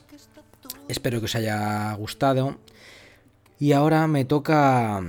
Fijaos que hemos eh, escuchado historias crudas, momentos difíciles, pero ahora me toca despedir el programa con algo que jamás me hubiera gustado hacer, porque creo que esto es sin ninguna duda el momento más duro de todo el programa. Eh, hace pocos días he tenido la noticia de que alguien de mi entorno no, no es demasiado cercano a mí, pero sí que es desde mi entorno, pues eh, le han diagnosticado una, una enfermedad, una leucemia, leucemia infantil, que es lo más, lo más duro de todo. Y puedo deciros que por muchas cosas, por muchas historias oscuras, muchas muchos momentos, muchas películas, muchas cosas que veáis en el telediario, que yo haya visto en el telediario, la guerra que tenemos ahora mismo y demás. Eh, solamente puedo deciros que lo que me está quitando el sueño en estos, en estos dos o tres días, me, me hace que me despierte por la noche, son esas, esas cuatro palabras que no voy a reproducir, pero son las cuatro palabras que cuando me comunicaron que el diagnóstico de esta enfermedad. Así que he decidido, y, y lo digo aquí también públicamente, sin ninguna pretensión, ¿vale? No quiero ni dar lecciones de, de nada, ni aleccionaros de nada, porque... Porque hay un refrán español muy cierto que dice que solamente nos acordamos de Santa Bárbara cuando truena. Y es verdad, porque parece que todo el mundo sabemos que, que hay gente que lo está pasando mal, que hay gente que está enferma y demás, pero parece que hasta que no nos toca algo de cerca, no, no, no prestamos atención o no nos ponemos a ello. Bueno, quería todo esto que os estoy contando, quizá también me sirve a mí para exteriorizarlo como terapia. Y quería comentaros que he estado informándome, he estado mirando porque me gustaría ser donante de médula. Ya no solamente para este caso, sino porque para la gente, para, para ayudar, para hacer algo de manera altruista. Y me gustaría comentarlo porque, como digo, no, no pretendo daros lecciones de nada, ya que yo soy el primero que, que no he sido donante hasta ahora. Quizás sea egoísta, seguramente lo sea, pero bueno, ya que he estado investigando, indagando un poquito en el tema, pues quería comentaros la- las mitologías que hay en cuanto a donar médula. Se puede hacer de, de dos maneras. Donación de médula ósea o de sangre periférica. En cualquier caso, los dos son muy necesarios. Eh, os voy a decir mm, los errores que quizá la gente o tiene miedo o, no quiere donar porque, porque está mal informada. Entonces, no es nada relacionado con tu médula espinal, sino con tu médula ósea, que es donde se generan las células madre de la sangre. Vamos, el, el tuétano. Entonces no tiene nada que ver con la zona de la médula espinal, ni sus nervios, ni nada de eso. Donar no es una intervención que, te quite a ti la médula ósea, o sea que a ti se te regenera completamente. De hecho, puedes donar una vez, otra vez, otra vez. Una vez que estés en el programa de donantes, si eres apto, eso se va regenerando y tú puedes seguir ayudando las veces que, que creas necesario. Tampoco no es para, para otro y luego no, mm, no es para donar a alguien que no conozcas y luego si algún familiar tuyo lo necesitara, no podrías donar. No, tú, como digo, puedes donar las veces que quieras. Y por último, no es peligroso para el donante para nada. Donar es, es dar vida, es regalar vida. Tanto a alguien que conoces como a alguien que no. Em, donar médula ósea es la única donación que se puede hacer en vida, ya que las células se regeneran por completo, al 100%. Os estoy contando todo este rollo, os estoy contando toda esta chapa porque lo veo necesario, porque creo que si vivimos en una sociedad, en una colectividad, debemos protegernos, ayudarnos los unos a los otros. Y los niños no, no tienen culpa de nada y muchas veces están sometidos a, a, a unas enfermedades o a unos problemas de adultos ni siquiera nosotros entendemos, ellos menos, y lo están pasando mal, lo están pasando fatal. Así que quería dedicarle este, este final de programa, esta despedida a ellos. Y oye, si alguien que me está escuchando mi voz, pues ya no digo que, que done, pero no sé, si le salta la chispa, si se le enciende la lucecita, solamente con que se quiera informar o quiera divulgarlo, pues quizá de una manera directa o indirecta ya, ya esté ayudando perdonarme por este, por este bajón de, de, final de programa, yo lo sé, yo lo entiendo, pero como digo, me sirve de, expiación, tendría, tenía que exteriorizar lo que siento y, y, así lo he hecho. Este espacio lo he dedicado a, a intentar, pues eso, crear conciencia y, y, abrir los ojos de, de algunas personas. Sin más por mi parte, sin más cosas que deciros, espero que, os haya gustado este programa, espero que lo hayáis disfrutado, espero que paséis una genial noche de, de brujas, genial noche de Halloween y deciros que, que, nosotros nos volvemos a esconder, ya estamos guardados en nuestro estudio, estamos guardados en nuestra radio morgue hasta la próxima luna llena. Y hasta entonces, no os olvidéis de cerrar bien la puerta antes de iros a acostar, bichos raros, pues nunca se sabe lo que puede haber en el otro lado.